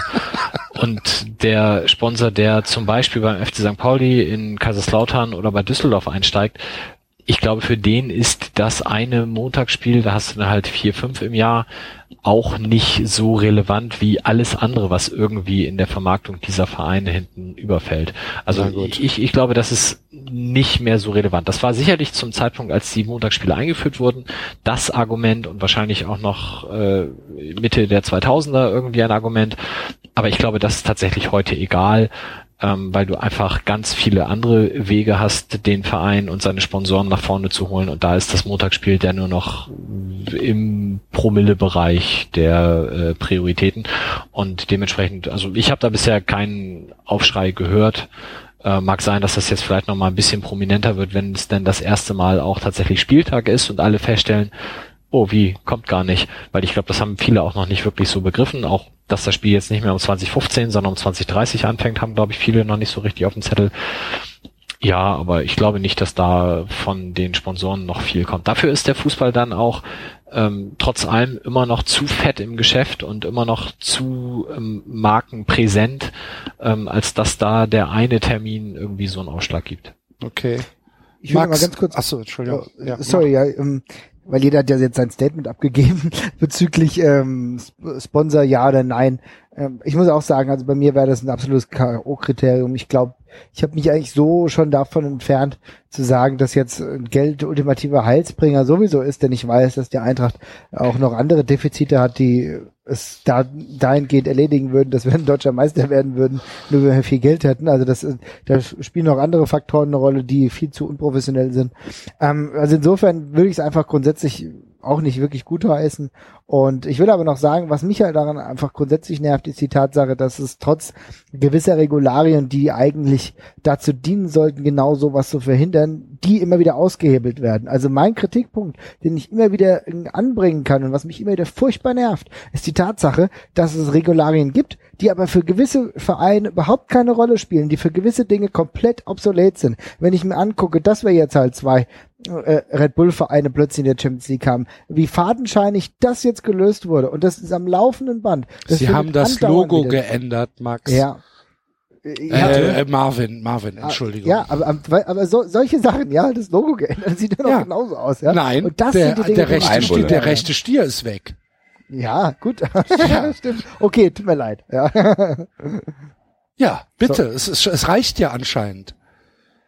Genau. Ja, aber da hat der Marvin ja was angesprochen. Das ist ja genau das, das, ganz ehrlich, das, das, das, das ist heißt, richtig abgefuckt. Also, was genau, das? heißt, mir gibt jemand einen Rahmen und daran muss ich mich halten. Daran muss ich mich halten, weil ich gewisse Verpflichtungen habe. Das heißt, ich bin innerhalb eines Konstruktes, sei es der DFB, sei es der TFL, sei es halt UEFA. Und dann gibt es gewisse Dinge, die ich machen kann, gewisse Dinge, die ich nicht machen kann. Und daran halte ich mich als Verein und lebe danach. Und das heißt, wenn ich aber dann genau danach lebe, dann ist es dann trotzdem das Problem, weil irgendjemand macht es dann trotzdem anders und dann gibt es dann doch einen Weg, dass die Person, die es halt fa äh, eigentlich falsch macht, die es absichtlich falsch macht, dann bevorteilt wird. Und das ist halt eine Situation, die kann ich nicht nachvollziehen. Also ich finde es ja zum Beispiel überhaupt nicht dramatisch, wenn der FC Bayern halt, weil die halt jahrelang gut gewirtschaftet haben, auch Verkäufe haben und so weiter und so fort, sich diesen Weg erarbeiten und auch mal für 30 Millionen Spieler holen können. Das ist für mich trotzdem viel zu viel Geld für einen Fußballtransfer, aber das kann, kann ich noch irgendwo begründen. Aber wenn dann irgendwo ein, äh, ein Verein, der es wirtschaftlich gar nicht erreicht hat, eigentlich diesen Betrag aufzuwenden, das dann trotzdem macht,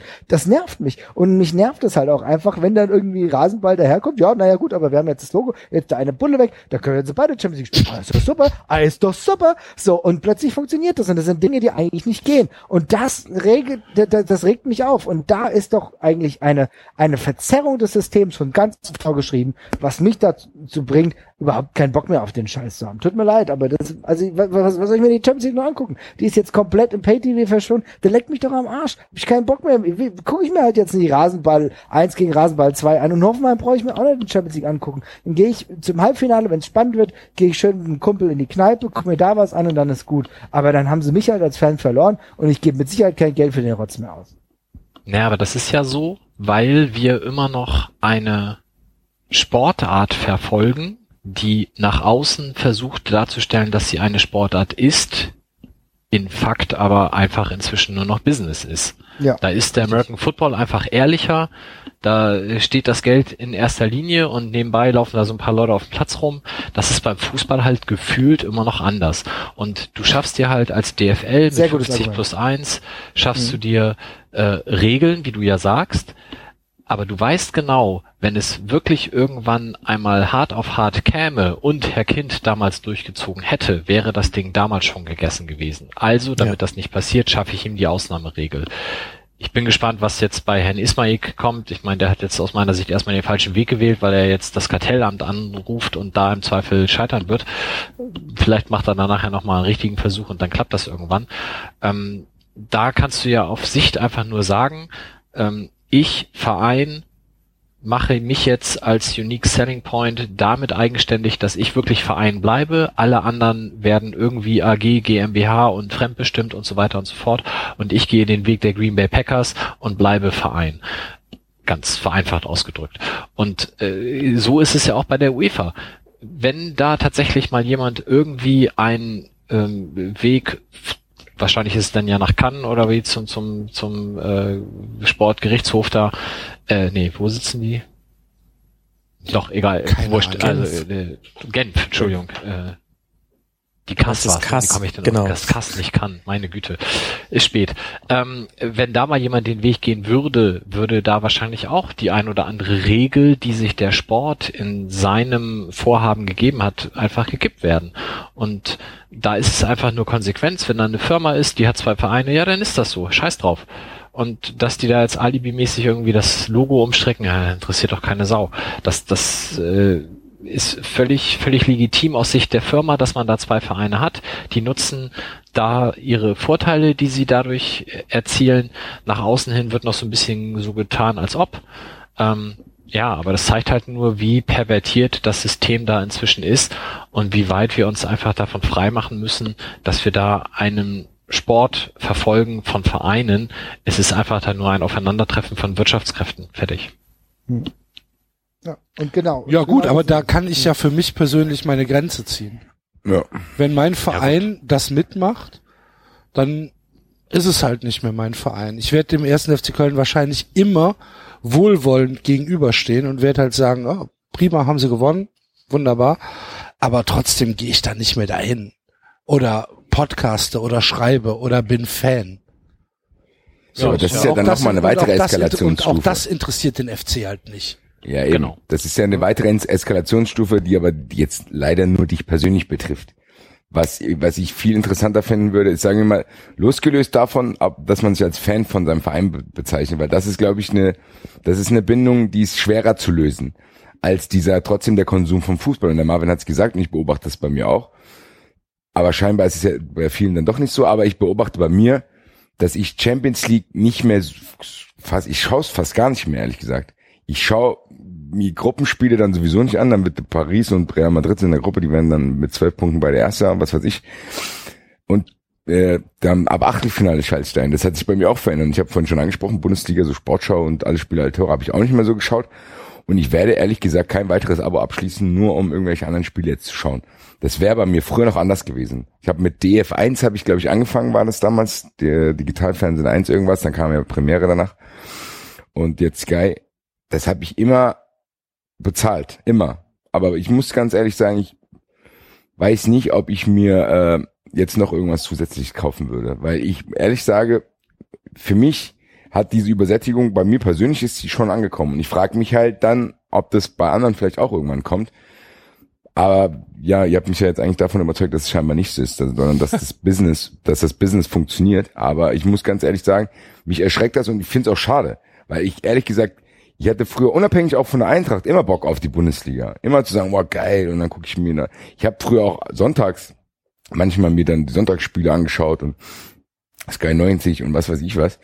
Das kommt ja nicht von ungefähr, dass man dann sich das alles anschaut. Und jetzt Es liegt halt auch ein bisschen am Spiel, Basti, weil weil es halt Fußball ist, weil es immer noch das ein geiles Spiel ist.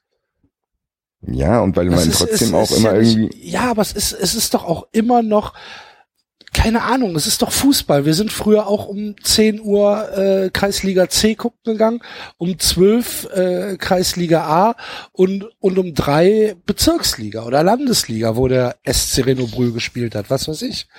So, weil es halt Fußball ist.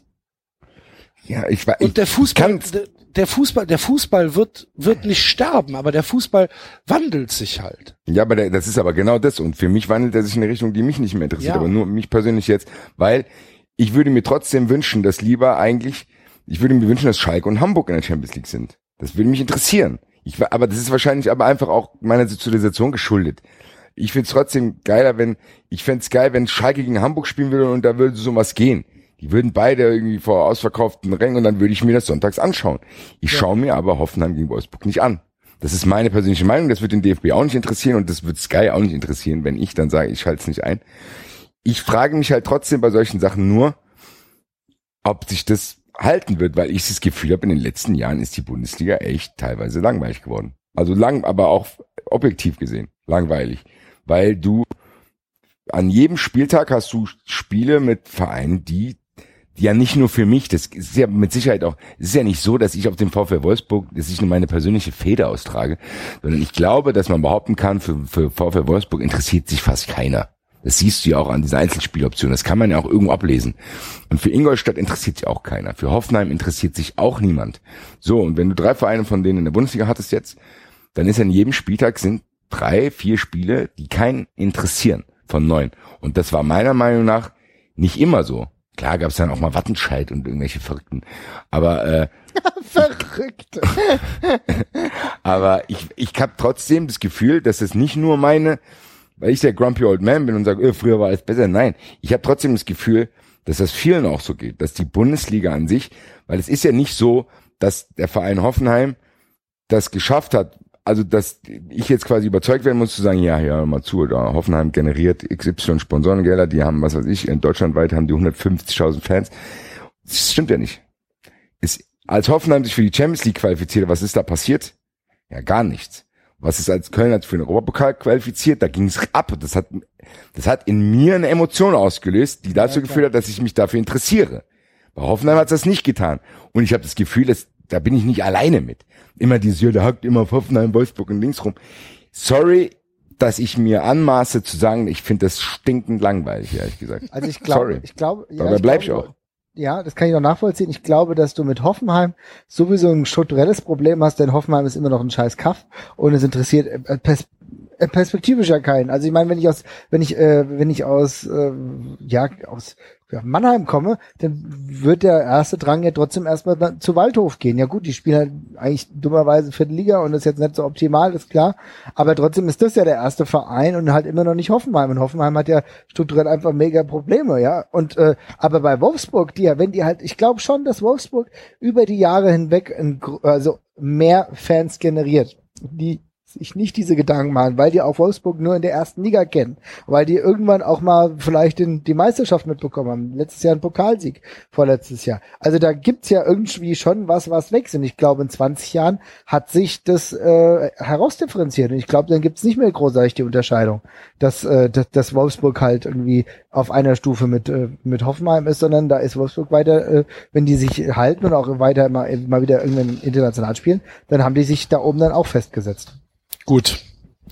Also, Konsum ist noch mal ein völlig anderes Thema. Max, äh, kaufst du dir einen Eurosport Player? Ja, na klar, muss ich ja. Ach ja, richtig. Okay. Der, ja, ja. Äh, blöde Frage, stimmt.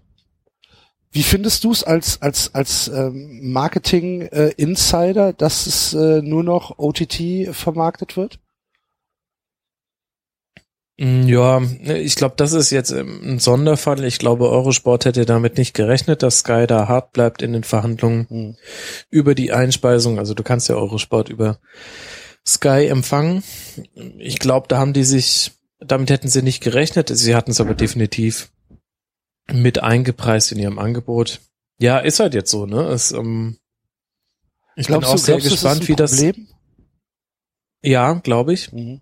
Ich glaube, dass ganze Teile der Bundesliga ähm, einer gewissen Bevölkerungsgruppe quasi vorenthalten wird dazu, auch die Champions League. Also ich werde es ähm, werd's nicht schaffen, ähm, meinem Opa zu erklären, wie er sich jetzt der Zone holt. Das wird nicht gehen, wenn ich nicht vor Ort mal dabei bin und das äh, für ihn regel. Ähm, das ist ein Problem und es gibt auch genügend Regionen noch, in denen allein die Internetverbindung schlecht genug ist. Hm. Hm. Ich, aber ich weiß immer noch nicht so ganz, wie groß dieses Problem ist. Ich bin auch sehr gespannt darauf, das jetzt dann mal zu erleben, wie so eine Saison aussieht, wie, wie auch die Anschlusszeiten das verändern, wie sich vielleicht auch wieder der Stellenwert der Sportschau zum Beispiel dadurch verändert. Sch total schwierig einzuschätzen. Okay, Mike, holst du dir einen Eurosport-Player? Nee, für die erste Liga? Ja, insgesamt. Nächstes Jahr erst dann. nee. Nee, nee, jetzt ab, äh, ab August. Nein, wir steigen doch erst jetzt auf. Also erst dann die Saison. Ach so, drauf. ah, verstehe. Nein, und wahrscheinlich auch dann nicht. Also ich weiß es nicht. Also jetzt bei 30 Euro sag ich mal, wer äh, Fan eines Erstligisten ist, der macht da nicht viel falsch. Ähm, nee, du sehe, machst da gar nichts falsch dran. Wer, genau, wenn, so, wenn, wenn, also, du, wenn du im Jahr, was weiß ich, wie viel 100 Euro Sky in den Rachen schmeißt, dann darfst du dich bitte über 30 Euro im Jahr für das, was die anbieten, nicht beschweren. Es ist halt einfach nur nicht auf deinem TV oder nicht ja. nicht nicht Kann, du kannst du natürlich PlayStation oder was ja natürlich kriegst du es aufs TV aber es ist nicht so dass du ähm, die ja, Fernbedienung das sehe ich zum Beispiel nimmst. als Problem ehrlich ja. gesagt weil wenn dann Augsburg gegen Mainz spielt dann werde ich die das nicht machen wenn ich dann sonntags auf der Couch liege dann habe ich halt schon mal kurz reingeschaut geguckt wie es steht aber ich werde auf gar keinen Fall aktiv eine App öffnen genau um mir dann irgend so ein Spiel anzuschauen weil das trotzdem das muss das das müssen Sachen sein, die mich wirklich krass interessieren, so wie eine Netflix-Serie, wo ich gezielt Netflix anmache und denke, okay, ich schaue jetzt nur das. Fernsehen ist ja aber auch oft manchmal ein bisschen rumseppen und gucken mal hier und auch da läuft das und gucken wir mal, wie es in Main Street, vielleicht passiert da gerade was Cooles, weil ich gerade irgendwie beim Live-Ticker gesehen habe, oh, drei rote Karten, dann schalte ich mal kurz rein. Das fällt ja da jetzt flach. Und das ist, es ist auch ein Grund, was ich vorhin auch schon gesagt habe, dafür ist dann Fußball zu langweilig. Und das schaut dann eigentlich nur, ich schaue, würde es dann nur machen, wenn die Eintracht spielt. Und das kommt hoffentlich nicht so oft vor. Ja, aber die Frage war ja auch von Max, wie groß ist das Problem? Und da glaube ich, das Problem ist nicht so furchtbar groß, weil wir reden ja nicht darüber, dass ab sofort die Hälfte der Spiele bei Eurosport läuft, laufen, sondern es ist eben das eine Freitagsspiel. So. Und die Sonntags- und die Montagsspiele. Fünf, mhm. fünf Sonntags- und Montagsspiele. Sind 45 insgesamt. Ja, ja, Das, das sind das fünf Spiele aufs Jahr verteilt. Also die lasse ich jetzt mal außen vor. Also das, was man merken wird, ist halt der Freitagabend. Ähm, ja, und ich sag mal, da ist die Bundesliga auch 40 Jahre oder 45 Jahre gut mitgefahren, ohne dass jedes Spiel gezeigt wurde. Und jetzt werden halt von neun Spielen nur noch acht gezeigt. Also ich glaube, das äh, ist vernachlässigenswert, ähm, zumindest was davon tatsächlich irgendwelche Konsequenzen folgen werden. Also ich glaube, das Problem ist nicht groß. Und ähm, die Leute, die es dann wirklich interessiert, die werden auch es irgendwie hinkriegen, den Eurosport-Player zum Laufen zu bringen. Ja, ja, gut. Das sehe ich ein. Ich bin nur gespannt. Also ich, ich, ich hatte mir eigentlich gesagt, ne, mache ich nicht. Aus einer, aus einer Trotzhaltung heraus. Aber ich bin jetzt mittlerweile schon so auf 50-50 umgeschwenkt und ich tippe, ich tippe, dass ich in zwei Wochen habe ich ihn. Das, das, krass, das ne? muss ja auch für 3,90 alleine sein. Also ansonsten finanziere ich ihn dir, Axel. Aber nee, um die Finanzierung geht es tatsächlich nicht. Im Max. Sinne des Hörers äh, von 3,90 muss das schon sein, dass dass, äh, dass ihr die Spiele mitverfolgen könnt, wenn du ihr. Du willst doch nur, dass wir mehr über Randsportarten reden. Über Badminton und so. Was da dann ich wollte jetzt gerade fragen, wenn das für Rasensport, äh, wie heißt das, nein, 93 Hörer wichtig ist, redet ihr ab nächster Saison über Fußball? Wahrscheinlich nicht. Wir haben noch kein Konzept. Ich warte übrigens immer noch auf den Typ, der mein Fritteusenfett wechselt, aber ist ein anderes Thema. Ich bin schon mit eurem Customer Care Service in engem Austausch. Das ist schön. Das ist schön. Ich äh, kann, ich kann gerne mal nachfragen, ob ich da irgendwie einen Shortcut sehe. Mal gucken. Ähm, Was machen wir jetzt mit der Chancenungleichheit in der Liga? Gar nichts. Ja, ich, ich glaube, da wird nichts passieren, weil ihr ja auch schon gesagt habt. Die einzige die, Rettung, die einzige Rettung wäre wär eine, wär eine Europa League. Ja, aber es, wenn ihr sagt, dass die, der Fußballkonsument, der jetzt heranwächst, eher auf Einzelspieler fixiert ist, dann ist es ja auch eigentlich egal dann. Weil du hast dann Bayern und dann ist es, wie gesagt, dann die Champions League ist dann das Interessante für den Bayern-Fan wahrscheinlich. Und die andere Liga, wir werden uns trotzdem damit begnügen zu sagen, oh cool, die Eintracht ist Fünfter geworden, das reicht uns dann. Ich gehe ja nicht, nicht mehr hin, deswegen. Ich glaube, dass die Bundesliga da auch nichts machen wird, beziehungsweise machen kann, oder jetzt äh, irgendwann 50 plus 1 fallen wird und dann kommt halt irgendein Geisteskranker und der gibt dann, was weiß ich, den FC Köln wirklich äh, bisschen und dann kann es ja sein, dass äh, irgendein Manager da ist, der da irgendwie weiß, mit dem Geld umzugehen. Dann wird das Produkt wird sich halt verändern dann. Die Frage ist, wo die Emotionalität bleibt, wenn viele Leute so denken wie der Axel dann. Weil in England ist das auch passiert. Und wenn man mal in England sich ein Spiel 90 Minuten anschaut, finde ich das teilweise erschreckend, was für eine Stimmung da eben nicht ist dieses von wegen berühmte Enfield Road und Old Trafford Theatre of Dreams, da ist gar nichts los. Da hörst du teilweise Anweisungen von den Spielern auf dem Platz. Da bin ich gespannt, wie sich das entwickelt wird. Es wäre sehr schade, aber der Mike hat es ja auch gesagt, es gibt ja trotzdem auch noch Alternativen, weil die Menschen, die dann aus dem Stadion da vertrieben werden, die sterben ja nicht, sondern die sind ja noch da und die gehen dann vielleicht woanders hin.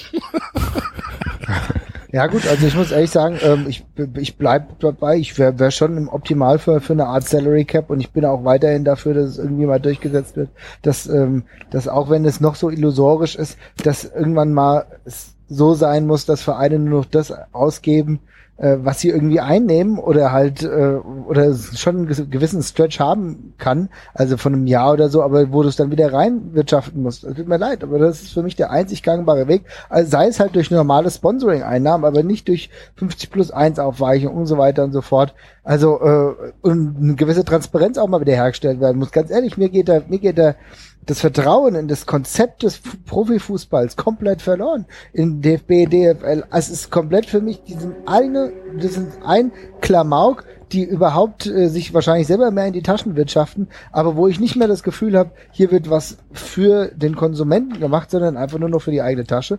Und das geht so weit, dass ich da darauf auf dieses große Ganze auch kein Interesse mehr habe. Und das spiegelt sich ja bei anderen Themen ja dann in gleicher Art und Weise wieder. Wenn ich jetzt höre, dass plötzlich irgendwie Volkswagen jetzt auch Nationalmannschaftssponsor ist und ja, was Volkswagen macht doch eigentlich schon andere Sachen. Aber nee, da funktioniert das alles noch. Ne? Also wie gesagt, das sind so, sind so viele Punkte, aber ich würde mir wünschen, dass es halt gewisse Regularien gibt, die dann auch zwingend eingehalten werden müssen, weil wir können auch als Bürger nicht irgendwie allen auf der Nase rumtanzen, können halt sagen, wir bezahlen unsere Steuern mal ganz woanders und, äh, und wir machen das hier nicht und ach naja gut, ich habe einen Strafzettel bekommen, ja, scheiß drauf, mache ich nicht. Nee, wir, wir sind alle irgendwelchen gewissen Zwängen unterlaufen und es ist vollkommen akzeptabel, weil das zu einem gewissen Zusammenleben dazugehört. Ich kann auch nicht den Basti andauernd auf die Fresse hauen und können sagen, ja, na, es war so schlimm war es nicht, aber äh, in zwei Jahren zahlt es mir vielleicht zurück oder so. Ja, es geht halt nicht. Das kannst du nicht machen. Und da will ich einfach eine gewisse Durchsetzung von Regularien und brauche ich sie mir auch nicht geben und da brauche ich nicht so scheinheilig sein. Dann solltest du das Buch von Raphael Buschmann nicht lesen, ehrlich gesagt. Ich weiß, nee, ich weiß. Schau da besser weiß. nicht rein. Aber genau. Und du hast mir schon ein, ein, ein Auszügen hast es mir schon rezitiert und auch da wird, wird die Wolke nur noch dunkler. Aber dann, aber dann, ja gut, was bei mir führt es dann halt dazu, dass ich sage, ja, leckt mich an am Arsch, macht ihr euren verlogenen Scheiß und ich gucke dann mir die, die Dinge an, die von Anfang an sagen, wir machen das nicht ernst. Äh, oder wir, wir, wir meinen es. Ja, natürlich, weil, weil das natürlich ein Konzept ist, wo ganz klar gesagt wird, bis auf ein paar ja. versprengte Vollpfosten, aber wo ganz klar gesagt wird, das ist ein Entertainment, wir arbeiten damit, um Leute zu unterhalten und bis auf so ein paar Vollpfosten, die sagen, ja, als echt, auf jeden Fall, als echt, ja, wird auf jeden Fall nicht abgesprochen. Was willst du? Wir haben 2017, natürlich ist es nie, äh, abgesprochen, es geht gar nicht anders, ja, so Bullshit, ey. Ja, aber, ähm, aber da, da weiß jeder Bescheid und trotzdem ist es ein viel offeneres Konzept. Ja, aber in der Bundesliga weiß doch auch jeder Bescheid. Das abgesprochen. Hm, dass, dass halt, dass halt, dass halt alles im Prinzip scheiße ist. Ja, aber das weiß ich ja. Das habe ich doch die ganze Zeit gefragt. Ja. Die sagt ja nein. Die sagt ja, die Leute interessiert es ja trotzdem. Ja, genau. Aber es ist doch das gleiche wie beim Wrestling. Die Leute interessiert's halt. Es ist ihnen egal. Es ist ihnen scheißegal. Ja, aber Wrestling und Fußball ist doch was anderes. Wenn mir einer von vornherein sagt, hier, das ist eine Show, um dich zu unterhalten, dann gehe ich noch mit einer ganz anderen Erwartung da rein und habe gar nicht das Gefühl, ich kann hier, das, ich sehe Wrestling ja nicht als sportlichen Wettbewerb. Basti, genau wie ich eine Fernsehserie mal, schaue. Basti, guck doch einfach mal nach Hamburg. Den Leuten ist es da egal, was Kühne macht. Hauptsache, er gibt Kohle. Ja, das ist richtig, ja. Das ja. ist richtig. Die finden ja. das geil. Mhm. Das ist genau der Punkt. Also das ist, das gehört ja mittlerweile schon zum Entertainment-Konzept dazu. Eben. Ja. Es ist richtig. ihnen egal. Das Hassan Ismail wird immer noch gefeiert von ja, das, Teilen genau, der ja. 1860-Fans. Es ist nicht zu glauben, aber ihr könnt, wir, wir machen uns lustig über das Facebook-Posting von ihm, das er mal wieder rausgehauen hat. In den Kommentaren drunter steht, sie sind der Einzige, der den Verein wirklich liebt. Äh, ich wünsche Ihnen viel Erfolg. Wenn Sie einfach hätten machen können, wie Sie wollten, würden wir schon lange Champions League spielen. Jetzt ein bisschen überspitzt, aber so in der Art.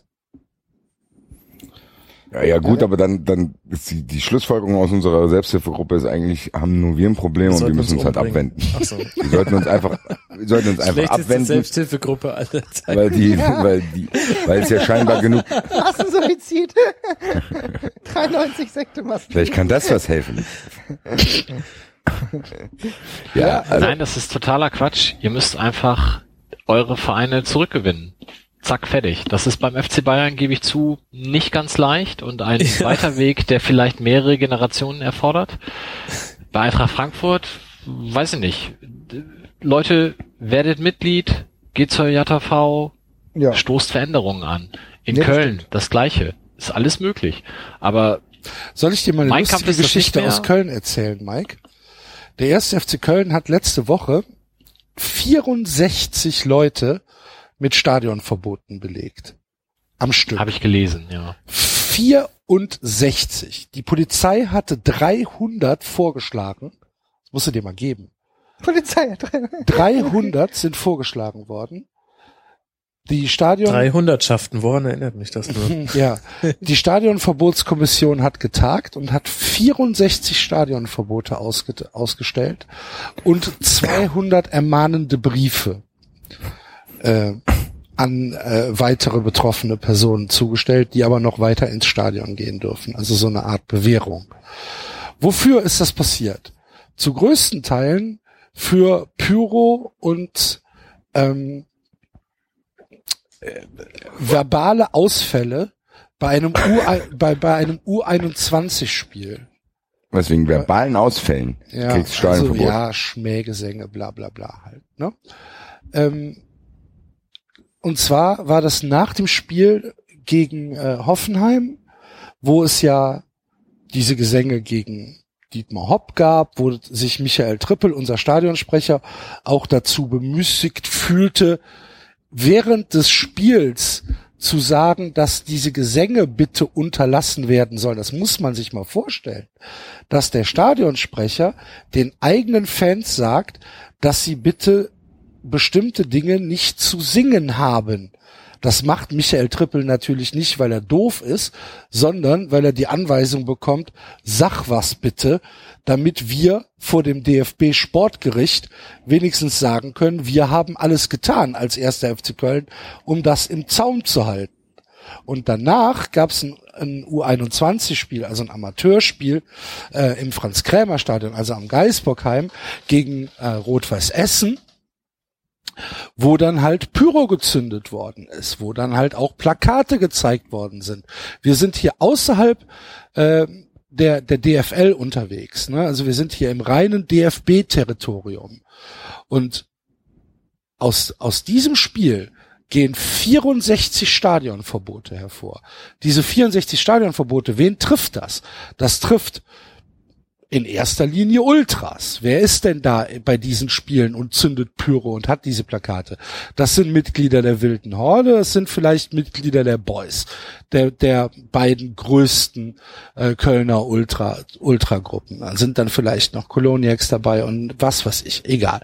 Auf jeden Fall sind es etablierte Ultras, die da gerade mit Stadionverbot belegt worden sind. Dadurch hast du natürlich innerhalb der Kurve jetzt in der neuen Bundesliga 64 Leute und 200, die sich gar nichts mehr leisten können, die, naja, vielleicht, die, die einfach nicht da sind, die einfach fehlen. Und dann liest dir einfach mal durch, was es gerade für eine Entwicklung in Köln und auch in Dortmund gibt, mit, äh, mit Stunk in der eigenen Kurve, mit Gewalttätersport mit äh, mit Riot-nahen Leuten und so weiter, die die Kurve für sich haben wollen.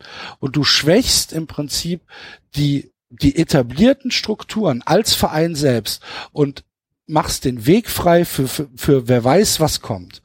Es ist eine unfassbar gefährliche Entwicklung, die sich gerade abspielt, gerade in Köln.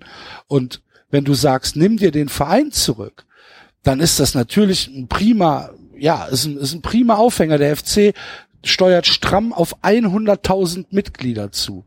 Aber was machen denn die Mitglieder letztlich? Die Mitglieder wählen den Vorstand und den Aufsichtsrat und können irgendwelche Punkte auf die Agenda setzen. Aber wenn dann zu einer, wenn dann zu einer Jahreshauptversammlung von den, sagen wir jetzt mal 95.000 Mitgliedern ähm, 3.000 erscheinen, dann ist das ja schon viel. Und wer geht denn dann dahin? Es ist alles nicht so einfach. Und das, was in Köln gerade passiert, ist eine, ist eine Katastrophe für, für die eigene Kurve. Es ist eine Katastrophe. Ja, genau, genau das ist doch eben der Punkt, dass es so einfach wäre. Von den 95.000 gehen wahrscheinlich, wenn das ungefähr so tickt wie bei uns, wahrscheinlich noch nie mal 3000 hin, sondern nur ja, 1000. Wahrscheinlich, genau. Das heißt, es wäre für dich als Gruppe, die ein bisschen Einfluss hat und wenn da Boys und Wilde Horde zusammentrommeln, dann sollte das eigentlich schon reichen, ja ein leichtes, da eine Mehrheit herzustellen. Und dann macht man halt zum Beispiel einen Antrag, ich weiß es nicht konkret, bei den 64 Leuten, ist da jeweils eine einzelne Anhörung vorher ja, ja, erfolgt? Ja, ja, es gibt, es gibt eine äh, Stadionverbotskommission, da wurde jeder vorgeladen. Okay, gut. Also das, das wäre so ein Antrag, an den ich halt bei uns erinnere, dass es halt äh, auf jeden Fall vor jedem Stadionverbot gibt es ein Einzelgespräch. Das ja, ja, das ist, so. das, das ist solche das Sachen muss man einfach da mal äh, festschreiben. Wir haben ja die AG Fankultur in in in in Köln. Ähm, das das ist passiert. Äh, dennoch laufen da gerade Leute wirklich oder drehen da Leute gerade wirklich frei. Und wir machen uns wir machen uns große, große Sorgen, was in der Kurve passiert. Das ist etwas, was mich kaum, kaum tangiert. Ich stehe nicht in der Kurve. Ne? Ich bin nicht in der Kurve. Ich bin auch kein, ich bin auch kein aktives, äh, ja, kein, kein aktiver Fan in dem Sinne, wie es die Jungs sind. Aber es ist trotzdem ein Thema, über das hier gesprochen wird, weil es halt echt krasse Konsequenzen haben kann. Und ich bin gespannt, wie sich das entwickelt. Aber das ist wahrscheinlich nochmal ein Thema für einen ganz anderen Podcast. Ja, aber ihr habt doch auch ein Fanprojekt, was seit äh, ja. 50 Jahren aktiv ist und genau. was Einfluss du, du kennst sollte. doch das Fanprojekt. Du warst doch mal Fanfreund mit uns. Ich habe noch den Namen Rainer Mendel im ja, Kopf. Ja, der ist es halt immer noch. Ja, okay. Aber ne, auf Sicht muss ich dafür sorgen, dass Leute in verantwortliche Positionen kommen. Das geht nur über Gremienarbeit. Irgendwann habe ich dann Leute im Aufsichtsrat, irgendwann habe ich dann Leute im Präsidium. Das ist bei St. Pauli ein Weg gewesen, der seit Ende der 80er langsam angetreten wurde, wahrscheinlich irgendwann Anfang der 90er Fahrt aufnahm und jetzt halt im Jahre 2000 15, glaube ich, endlich abgeschlossen war, indem wir tatsächlich mal sagen können, ja, wir haben einen Präsidenten, der tatsächlich Fan des Vereins ist und auch schon lange vorher Fan war, Fanszene Mitglied war und wir haben eine Aufsichtsratsvorsitzende, die aus einer Ultragruppierung kommt. Aber das war halt ein Weg über zig Jahre und das kann ich jetzt halt nicht machen, indem ich sage, so jetzt muss ich aber hier irgendwas ändern. Das ist halt ein ewig langer Weg. Und ähm, vielleicht ist das sicherlich bei einigen Vereinen auch äh, in, in 100 Jahren nicht möglich. Wahrscheinlich der FC Bayern. Ja. Ähm, da muss ich es dann aber halt so akzeptieren und dann muss ich halt für mich die Konsequenz ziehen und sagen, okay, ähm, ich gehe dann nur noch zur zweiten Mannschaft oder ich suche mir halt tatsächlich einen ganz anderen Verein. Oder ich muss es so machen, wie es jetzt beim HSV eine Gruppe gemacht hat, dass ich sage, okay, leck mich komplett, ich gründe meinen eigenen Verein. Das ist ja in England auch der Fall gewesen. Da gibt's ja auch äh, genug Beispiele und in Hamburg jetzt eben den HFC Falke. Und dann muss ich mich verabschieden vom großen Fußball. Dann tingle ich jetzt fünf, sechs Jahre über die Dörfer und habe irgendwo ganz hinten am Horizont die Oberliga Hamburg als Ziel, die aber dann immer noch einen über die Dörfer tingeln ist, weil da habe ich immer noch keinen Verein, der irgendwie mal gegnerische Fans mitbringt. Aber dann habe ich halt für mich die Konsequenz gezogen und kann weiter in den Spiegel schauen. Ja, Gut. Eieieiei. Ist alles nicht so einfach. Was macht ihr? Ähm, ach nee, stimmt ja gar nicht. Ich habe den, den Spielplan noch gar nicht von der dritten Liga. Aber wenn die dritte Liga ähm, äh, startet und es ist wirklich so, dass die Chinesen mitspielen dürfen, nee, nicht die dritte, die ähm, die vierte Liga, die ja. Regionalliga Südwest, ähm, kommt ihr mit nach Koblenz? Ja, ich bin dabei. Findet ihr das alles so dramatisch, oder was? Ich will das auf jeden Fall sehen. Ich finde, ich finde, das finde ich eher lustig, aber es ist halt, ja, das auch. Ding ist halt, für Pirmasens halt nicht, ne? Oder? Was? Für Pirmasens ist es halt nicht lustig. Naja, aber Pirmasens ist sportlich abgestiegen, also ich weiß als nicht. Sechster, als Sechstletzter. Ja, aber ja Was gut, schon hart ist, halt, ne? Das ist schon hart, natürlich hart, aber, aber ganz ehrlich, wenn wir uns die vierte Liga angucken, wie beschissen ist denn die Aufstiegsregelung? Ich meine, da, da fängt's ja auch mal an. Überleg dir mal die ganzen, jetzt springe ich als Eintracht-Fan schon wieder den Kickers Offenbach ähm, ja, ja zur Seite, aber guck mal, wie, vor zwei, drei Jahren der, der UFC sportlich als erster normalerweise aufgestiegen.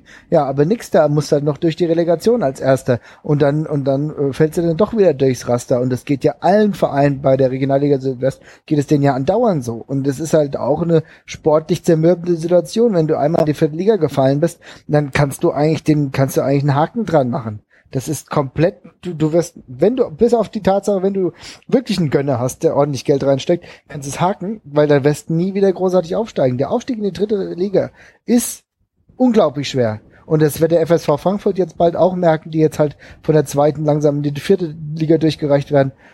Da geht nichts mehr. Ja, aber ganz kurz noch zu dem Dings mit dem U20 China-Dingsbums. Das mhm. kam halt auch zu einer echt falschen Zeit jetzt raus, weil ja, sich das, das halt alles häuft. Also es ist einzeln betrachtet vielleicht gar nicht so schlimm und vielleicht sogar ein tolles Projekt und dann, ja, bla, aber das Problem ist halt bei der Nummer, wer das vorgestellt hat und wie er es vorgestellt hat und in was für eine Zeit herein. Du hast halt das Gefühl, die setzen jeden Tag noch einen drauf. Und dann ist man ja auch schon ein bisschen, man ist eh schon ein bisschen sauer. Und wenn dann noch was dazukommt, dann re reagiert man vielleicht auch über. Und so schlimm ist es vielleicht gar nicht, wie dann getan wird. Aber es ist trotzdem, man kann es trotzdem als Teil einer Entwicklung sehen, dass, der, ja, dass der, der Präsident vom Deutschen Fußballbund nicht alle Latten am Zaun hat. So, also so kommt er für mich rüber. Und so hat er sich auch präsentiert da bei der Auslosung, als er scheinbar bei jedem kleinen Verein irgendwas auswendig gelernt hatte und du hast gedacht, er ist irgendwie auf Speed oder irgendwas, hat den größten Lava-Flash seines Lebens und du hast gesagt, das ist derjenige, der dann da sitzt und entscheidet, was mit Ultras passiert oder was damit passiert und das macht mir ein bisschen Angst, ehrlich gesagt, wenn ich das Gefühl habe, der Typ ist nicht zurechnungsfähig und diese äh, Kommunikation untereinander, die ich vorher gesagt habe, wo ich das Gefühl habe, da geht seit Jahren nichts voran, ja, das wird ja dann nicht besser. Du kannst ja nicht das ist, ich glaube, ich glaub, er war wirklich CSU-Politiker, oder? Also mit ja, der CDU, ist erwiesenermaßen, erwiesenermaßen sind solche Leute leider die falschen, um über schwierige, teilweise schwierige Fangruppen zu reden, weil du ja an anderen Stellen siehst, wie die Sachen handhaben. Und ich glaube, da wird es eine Entwicklung geben, der Axel hat gesagt, die darf man auch nicht unterschätzen, weil diese Ultras, diese immer oft verschmähten auch, die auch eine Wir die haben auch eine soziale Wirkung in den Kurven, dass zum Beispiel Rechte nicht so sehr sich da breit machen können, weil die das verhindern. Und weil die da den Ton angeben. Und das weicht immer mehr auf. Und wenn du die Ultras so ein bisschen schwächst, dann ist genau das, was Axel gesagt hat. Dann entsteht ein Vakuum und dann, ja, ich will es nicht beschreien, aber ich sehe das ähnlich wie Axel, das in Dortmund und auch in Köln. Ja, dann sind dann viele Rechte diejenigen, die den Ton in der Kurve angeben. Das sind auf jeden Tendenz. Fall Laute, sagen wir es mal ich, ich kenne ja, die, kenn die, Leute nicht. Ich möchte jetzt da niemandem irgendwas nein, nein, unterstellen. Aber es geht halt, doch um ne? eine, es geht um eine Entwicklung, die eh schon da ist. Ja. Und die wird scheinbar auch irgendwie so ein bisschen unter den Teppich gekehrt. Und dann redet man immer von Selbstreinigung der Kurve, aber ganz ehrlich, Leute, keiner von uns wird das machen, wenn irgendwelche zehn Ochsen vor dir stehen. Gehst du nicht zu denen und sagst, ey, das ist total blöd, was du jetzt gemacht hast. Macht keiner. Und das ist nicht die Realität, aber ich glaube, dass dann so Leute vom DFB, die unterschätzen das dann komplett, die wollen das natürlich auch nicht haben, weil das schlecht für die Presse ist.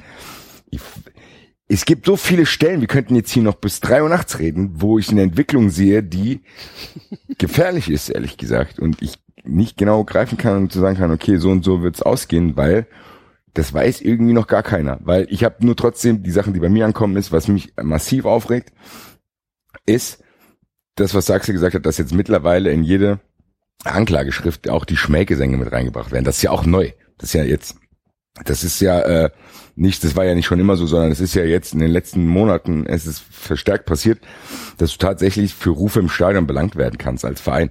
Und das ist eine Entwicklung, die mir natürlich dann zeigt, okay, die Befürchtungen, die ich habe, die sind wahr. Weil hättest du mir vor zehn Jahren gesagt, wenn mal im Stadion Hurensohn schreit, kriegt der Verein eine Strafe, dann hätte ich gesagt, ja, genau. Äh, da müsste ja jeder bestraft werden, bla bla. Ja, und dann das macht mir Angst ein bisschen, weil wenn es mir die Richtung zeigt, in die es gehen soll, dann ist es sehr, sehr bedenklich, weil dann, ja, was soll das sein? Also was ist, ich will ja gar nicht, es ist ja gar nicht so, dass ich jetzt zu Hause sitze und denke, scheiße, ich gehe nicht mehr zum Fußball, ich darf dann nicht mehr Hurensohn schreien. Darum geht's gar nicht. Ich will gar nicht immer Hurensohn schreien, ist auch nicht so schlimm. Ich könnte auch darauf verzichten, das zu schreien. Die Sache ist nur die Art der Kommunikation, wie die das an die Fans herantragen, die ist richtig falsch, weil die wird wütende Gegenreaktion hervorrufen. Wenn weil du kannst es auf eine ganz andere Kommunikation machen. Man ja, kann innerhalb der ja, Fanszene. Das ist ja auch immer die Sache, das hat ja auch immer was mit Jugendkultur zu tun. Ne? Die Eben, Ultra, ja Ultra ähm, Bewegung und so weiter hat ja immer was damit zu tun, dass ich ähm, einen elitären Eigengedanken habe, dass ich eine Jugendkultur bin und äh, natürlich wird das wird das Reaktionen hervorrufen, ganz klare Sache.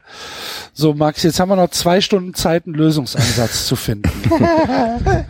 Warum fängst du da bei mir an? Weil du lange nichts gesagt hast. Na, geil. Hätte ich mal zwischendurch eine Anekdote erzählt. Ich Absolut. Glaub, ja, ja, naja, Lösungsansatz. Ähm, ist ja schon mal die Frage, aus wessen Sicht, ne? Ich meine, wir sind hier die Selbsthilfegruppe Suizid. Und Fußballsuizid. Das ist die letzte Folge von uns allen. wir werden dann erst posthum erfolgreich. ja, die Leute werden alte Schlusskonferenzen nachhören. Das wird, das wird ja. großartig. Aber ich glaube, die Nachrufe sind auch schon geschrieben auf uns alle. Ja. Nur von Ach, unterschiedlichen ja. Publikationen. ja. Ähm, naja, gut, ich meine, die Frage ist halt wirklich der Perspektive.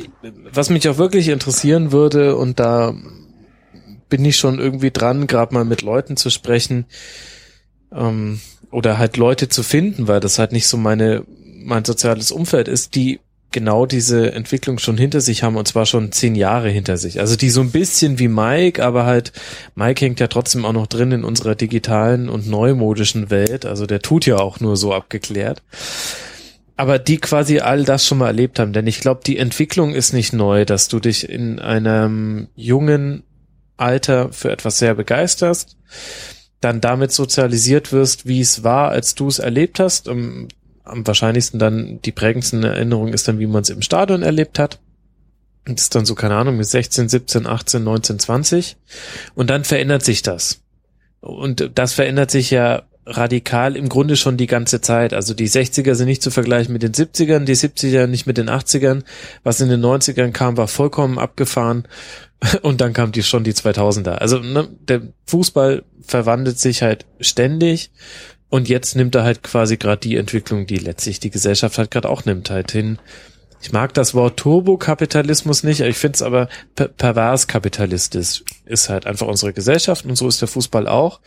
Und dann ist die eigentlich logische Konsequenz, dass manche Leute damit nichts mehr anfangen können, dass manche versuchen, sich dagegen aufzulehnen, dass du im Großen und Ganzen die Entwicklung aber vermutlich nicht aufhalten können wirst. Da bin ich ehrlich gesagt recht pessimistisch. Mhm. Und das ist natürlich jetzt nicht die beste Voraussetzung für eine Lösungsdiskussion. Deswegen ja Selbsthilfegruppe Suizid. Aber man muss es ja auch nicht so. Es ist halt letztlich auch nur Fußball. Und ich sage das als jemand, der in einer abartigen Art und Weise Fußball konsumiert. Also das weiß ich, dass das nicht normal ist.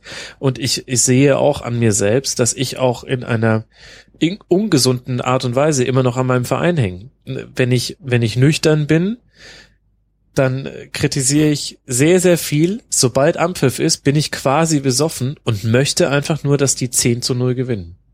Es ist bei jedem Spiel immer noch so und es erstaunt mich tatsächlich selbst. Bei mir hat es noch nicht aufgehört. Bei Freunden, die ich habe, hat schon aufgehört, bei mir noch nicht. Vielleicht kommt das noch.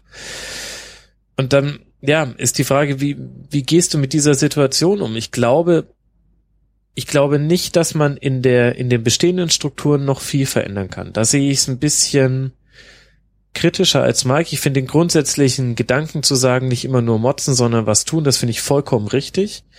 Ich glaube aber tatsächlich, dass du, dass du an diesen Strukturen nichts mehr machen kannst, denn das, das hat mir auch tatsächlich so alles gezeigt, was jetzt rund um die FIFA und auch den DFB so alles herauskam, wie viele Skandale sollen noch rauskommen, die eigentlich inzwischen so gut belegt sind, dass es in jedem anderen Lebensbereich gereicht hätte, da einmal mit dem Kercher feucht durchzuwischen. Was ist passiert? Es sind an allen Positionen, sowohl FIFA als auch DFB, Leute nachgekommen, die mindestens genauso korrupt, scheinheilig und auf den eigenen Vorteil bedacht sind. Wenn nicht vielleicht sogar schlimmer. Deswegen glaube ich, in den bestehenden Strukturen wirst du nichts verändern können. Deswegen werden wir jetzt halt über Lösungsdiskussionen sprechen, glaube ich. Wenn du viel von dem teilst, was, was wir jetzt so besprochen haben, ein, so dass du quasi eigentlich diesen, diesen Fußballbetrieb nicht mehr ertragen kannst. Und soweit bin ich noch nicht. Wie gesagt, ne, ähm, ich, hm. ich hänge da irgendwie Soweit sind wir aber doch alle noch nicht. Wir sind ja, doch alle noch in dabei. unterschiedlichen Stufen. Ja, noch, noch, genau. Ja. aber aber es gibt ja auch die Leute. Also ich, ich meine, ihr kennt ja auch alle den Ed Fehlpass, den Jaitchen zum Beispiel. Das ist ja einer derjenigen, der seine Mitgliedschaft ähm, beendet hat beim FC Bayern ähm, und damit leider auch irgendwie seinen Podcast bei Ausgabe Nummer 99 hat stehen lassen. Das ist irgendwie besonders bitter aus so ganz vielen Gründen. Ähm, und davon haben wir ja, glaube ich, in, in unserem Umfeld schon immer mehr Leute oder auch halt diejenigen, die dann viel lieber zu den Juniorenteams gehen als zu den Profis. Jetzt gerade habe ich es miterlebt in meinem Umfeld, große Diskussion, das ähm, Amateure-Derby gegen dann ja die Profimannschaft von 1860 wird sein, während äh, wir auswärts mit den Profis in Hamburg spielen. Und da war in der einen WhatsApp-Gruppe sofort die Schlussfolgerung, ja, da werden halt ein paar Plätze auf der Fahrt nach Hamburg leer bleiben im Bus. Und in der anderen WhatsApp-Gruppe, die ich habe, äh, die wussten das gar nicht, dass da gleichzeitig das Derby ist und denen war es egal, weil die schauen sich halt dann das HSV-Spiel an. Also ne, es gibt quasi schon so mhm. Bewegungen weg vom Fußball in, oder was heißt weg vom Fußball, falsch, vom Profifußball und dann suchst du dir so das, was dir gefällt. Mhm. Und dann wirst du vielleicht Junioren-Fan oder Amateure-Fan oder gründest vielleicht deinen eigenen Verein. Ich glaube halt, wenn wir vom professionellen, ähm, mit Geld, mit viel Geld finanzierten Fußball sprechen, dann sehe ich wirklich schwarz, dass sich etwas, es wird sich nichts zurückdrehen lassen und wenn nicht das ganze System kollabiert, und das sehe ich ehrlich gesagt nur dann, wenn auch gesamtgesellschaftlich irgendwas kollabiert, weil nur dann reißen die Zahlungsströme ab, die gerade in den Fußball reinfließen, dann wird sich an dem System nichts ändern. Und das Einzige, was, was möglich wäre, wäre, dass irgendwann der Bogen an so vielen Stellen überspannt ist, dass eine relevante Zahl an Einzelakteuren sich zusammentut und was Neues macht. Also das plakativste, aber ich glaube auch unwahrscheinlichste Beispiel wäre, dass Deutschland, Frankreich, Italien, Spanien, Brasilien, meinetwegen auch England und Australien, weil die einfach so nett sind und Kanada, weil Kanada mag jeder, dass die einfach sagen, WM 2026 in China, nee, leckt uns am Arsch. Wir, wir machen nicht mit, wir machen unser eigenes Turnier. Wir nennen es ein bisschen anders, aber wir treten da bei einem eigenen Turnier an. Das wäre so die einzige Möglichkeit, die ich sehe. Und ich halte sie aber ehrlich gesagt nicht für wahrscheinlich, weil die sind alle zu sehr miteinander verstrickt. Hm. Hm. Ja.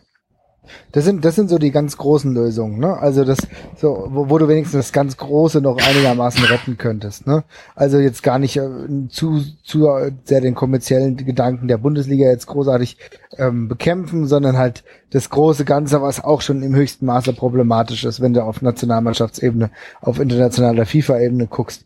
Das hätte ich auch, äh, das würde ich auch gut finden, aber ich meine, wir fahren nächstes Jahr nach Russland und da ist es schon problematisch genug. Ein paar Jahre später äh, geht dann der ganze Spaß in Katar weiter. Das sind alles Nationen, wo ich mir denke, Leute, so läuft der DAX eigentlich normalerweise nicht und es funktioniert trotzdem mit Nebengeräuschen, die da sind, aber irgendwie halt trotzdem geht's einfach weiter. Naja, ist halt sehr problematisch, aber man merkt halt, dass der Fußballer trotzdem auch sehr vielschichtig ist. Ne?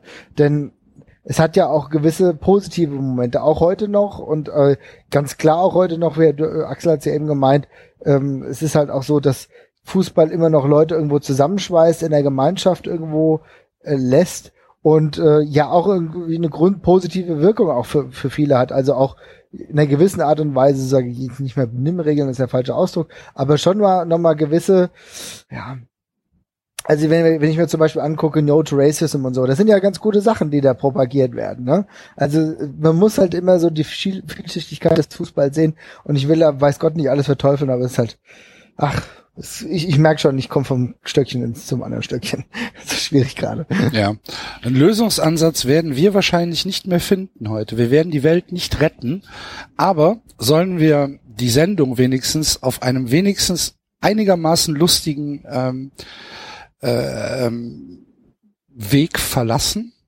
denn ja. ähm, der österreichische Fußballverband hat die Paarung des ÖFB-Pokals bekannt gegeben für die erste Runde. Und das, sind ganz hervorragende sind, Namen dabei. Da sind Perlen bei, liebe Leute. So spielt zum Beispiel der SC Copacabana Karlsdorf zu Hause gegen den SC Neusiedl am See. 1919, das passt. Uh, World of Jobs VfB Hohenems. Geil. spielt zu Hause gegen Union Reifeisen Gurten. Gefällt mir auch sehr gut. Die Sportunion Volksbank Völkermark spielt gegen den SV Wörgl. Der hat noch niemanden gefunden. Ähm, was haben wir denn noch? Äh, der TSV McDonalds St. Johann. Geil, McDonalds. TSV McDonalds ist geil. mein liebster Verein. Spielt gegen KSV 1919. Der Deutschlandsberger SCMF FMZ plus Salto, so heißen die. Spielt gegen den FC Red Bull Salzburg, passt. Das ist auf jeden Fall ein, Zuliefer ja. ein Zuliefererbetrieb auf jeden Fall. Die machen irgendwie Kugellager oder so. Stimmt. FMZ, wahrscheinlich so ein Hidden Champion, den, den ja. niemand kennt. Und mein absolutes Lieblingsspiel und ich hoffe wirklich sehr, dass es irgendwo übertragen wird, ist der FC Lebensraumimmobilien Lehndorf gegen den FC Flyer Alarm Admira Wacker Mödling. Ah, und, Flyer, und Flyer Alarm Admira Wacker ist sehr interessant, weil das ist das Farmteam von den Würzburger Kickers. Mhm. Admira, Wacker, you sexy motherfucker. Ich würde gerne mal wissen, ob die, die, die Fans das mit in die Gesänge aufnehmen. Ach, Auf geht's, McDonalds. Nee, das machen sie nicht. äh, äh, Basti, das machen sie nicht in der Regel, weil sich das total oft ändert. Also äh, ich war, war so. ja schon öfter mal beim SV Mattersburg und der, die heißen jetzt Bauwelt Koch, das heißt nicht schon relativ lange, aber da ändern die, das ändert sich ja, was weiß ich, alle zwei, drei Jahre. Also bis auf, na gut, natürlich hast du so FCM Profibox Dreiskirchen, das ist auch ein ziemlich geiler Name, die wir viele Jahre Bestand haben, ja.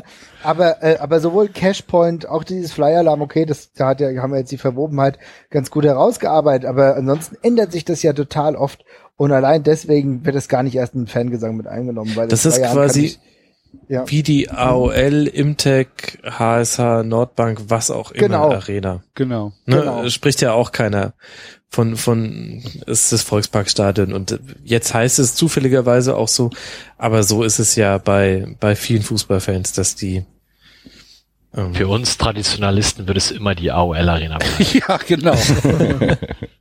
Wie schon drin oder was? Ei, ei, ei. Also ich, finde noch mal find, eine Sache, ja. Entschuldigung, ich muss noch mal eine Sache sagen, die mir gerade aufgefallen ist, als äh, Max nach Lösungsansätzen suchte. Ich habe nämlich einen Fehler gemacht, den ich bei St. Pauli-Fans immer ganz furchtbar finde, nämlich wenn man so tut, als wenn bei seinem Verein alles toll ist und man sich so ein bisschen angeekelt wundert, warum das woanders nicht klappt.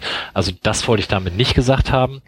Ähm, ich weiß, dass das ein unfassbarer Weg durch die Institutionen ist und ich bin mir absolut sicher, dass es bei Vereinen wie, keine Ahnung, Bayern, Dortmund, Köln niemals zu gehen wird, weil der Zug ist lange abgefahren. Ähm, aber man kann halt dann für sich einfach nur die Konsequenz ziehen, ich akzeptiere das jetzt oder ich wende mich ab und mache was anderes. Genau. Und ja. ähm, viel mehr Möglichkeiten hat man da nicht. Und dann muss man halt das, was andere, äh, was anderes muss man halt da, dann auf einer Ebene machen, wo das noch geht. Und das ist wahrscheinlich dann tatsächlich realistisch nur unterhalb der Regionalliga möglich. Äh, da will ich ganz kurz nochmal einhaken, denn das ist für mich auch ein ganz wichtiger Punkt. Ich würde, ich würde mir einfach immens schwer tun, mich jetzt davon von der Eintracht oder so komplett zu entfernen. Das mache ich definitiv nicht, weil es erstens noch bei, bei, bei weitem nicht ganz so fortgeschritten ist wie bei anderen Vereinen und zum Zweiten gibt's für mich immer noch dieses eine Element. Für mich ist im Vergleich zu vielen anderen Dingen, die eine geringe Halbwertszeit haben, ist der, der Fußballverein Eintracht oder bei euch wahrscheinlich der EFC oder was ein ein das Element, was über die Grenzen hinaus, über die Hautfarben hinaus, über die hinaus einer Stadt einen gewissen Halt geben kann. Und deswegen halte ich dieser, diesem Verein, diesem Konstrukt auch aufgrund dieser Problematiken in der Bundesliga oder so weiter und so fort immer noch die Treue, weil ich denke, im Zweifel hast du keine Parteien, im Zweifel hast du kein, keine andere Struktur, die etwas mit so einer guten positiven Message verbinden kann und viele Leute erreicht wie, im, wie der Fußball, der auf jeden Fall erstmal gleich viele Leute erreicht, und dann der heimische Verein. Und deswegen kann ich da einfach nicht weg. Ich glaube ja auch, dass ich dem FC niemals irgendwie bösartig gegenüberstehen werde. Auch wenn sie sich irgendwelche Investoren holen. Aber ich bin dann halt einfach, ja, keine Ahnung. Ich bin dann einfach nicht mehr Teil dessen. So ist das halt. Ich werde jetzt, ich werde jetzt deswegen kein Freiburg-Fan. Das wird nicht nee, passieren. Nicht. Naja. Aber gut. Nicht, nicht desto trotz schwer, schwer, schwer. Auch wenn wir jetzt wirklich keine, keine Lösung gefunden haben, ähm, hat mir die Diskussion doch sehr großen Spaß gemacht. Vielen Dank euch allen. Ähm, vielen Dank, Max. Sehr gerne. Ihr hört den Max bei rasenfunk.de, äh, hört die Schlusskonferenz, hört das Tribünengespräch, hört den Kurzpass und werdet vor allen Dingen Rasen äh, wie heißt das? Äh, Rasen, Rasenfunk, genau, Rasenfunk Supporter. Ähm, das ist ja, damit äh, ich die Scheiße Sache. durchkommerzialisieren genau, kann. Absolut. ja, ich meine, hör mal, bei 3,90, ne, wir sind ja schon den nächsten Schritt gegangen. Also, ja, das stimmt, ja. Ähm, Ihr wart schon immer Visionäre für mich. Ich hänge mich jetzt in euren Fahrtwind. Absolut. Ähm, vielen Dank, äh, lieber Mike. Sehr gerne. Ihr äh, könnt den Mike lesen und hören beim äh, Übersteiger beziehungsweise beim Millanton, wenn ihr euch für unterklassigen, dennoch hochsympathischen Fußball interessiert. Ähm, vielen Dank, lieber Marvin. Sehr gerne. schon ah. weg ist. Ach so, nee, Nein, natürlich bin ich nicht weg. Ich habe gespannt gewartet, was noch so kommt. Nein, vielen Dank, dass ich hier sein durfte. Hat mir große Freude gemacht. Du bist es doch schuld, ja, dass wir hier sind. Leid. Den Marvin, den Marvin äh, hört ihr regelmäßig beim Eintracht Podcast und natürlich vielen Dank, lieber Basti. Sehr gerne. Den ihr äh, ebenfalls beim Eintracht Podcast und hier bei 93 hören könnt. Ich bin der. Genau, und wenn ihr keinen Bock habt auf Fußball, dann könnt, könnt ihr gerne auch den, den Ringfuchs-Podcast. Ach, den ah, Ringfuchs-Podcast. Sehr schön. Vergessen. Tut mir leid. Ja, das ja. musste ich jetzt noch kurz erwähnen. Du hast ja. natürlich absolut recht. Ähm, de, dein, deine Folge über Glow war großartig. Danke, ähm, das. Und du hast natürlich in allem recht. Eine fantastische Serie. Guckt sie euch an. Glow. Ähm, auf Netflix. Ja, und ähm, ich bin der Axel und mich findet ihr auf der vierte Offizielle oder beim Bockcast oder auch bei 93 und wenn ihr euch für richtigen Sport interessiert, natürlich auch bei Just Baseball. Hört euch das an. ich glaube, das war's, oder? Schneiden wir jetzt hier jetzt noch This is the End rein oder was machen wir? Oder sagen wir einfach Also ich habe die Zyankali-Kapsel schon in der Hand. Ich dachte, ihr auch. Dann zählen wir bis drei runter. ich bin dann der Einzige. Von Baseball zu Selbstmord echt nicht weit. Ach, bitte. okay, lasst uns Schluss machen. Liebe Leute draußen, danke fürs Zuhören. Ähm, wir hoffen, ihr hattet trotz des äh, sperrigen Themas ein bisschen äh, Spaß an unserer Runde und äh, hoffentlich hört ihr all unsere Podcasts und lest all unsere Texte. Macht's gut. Tschö. Tschüss. Tschüss. Ciao.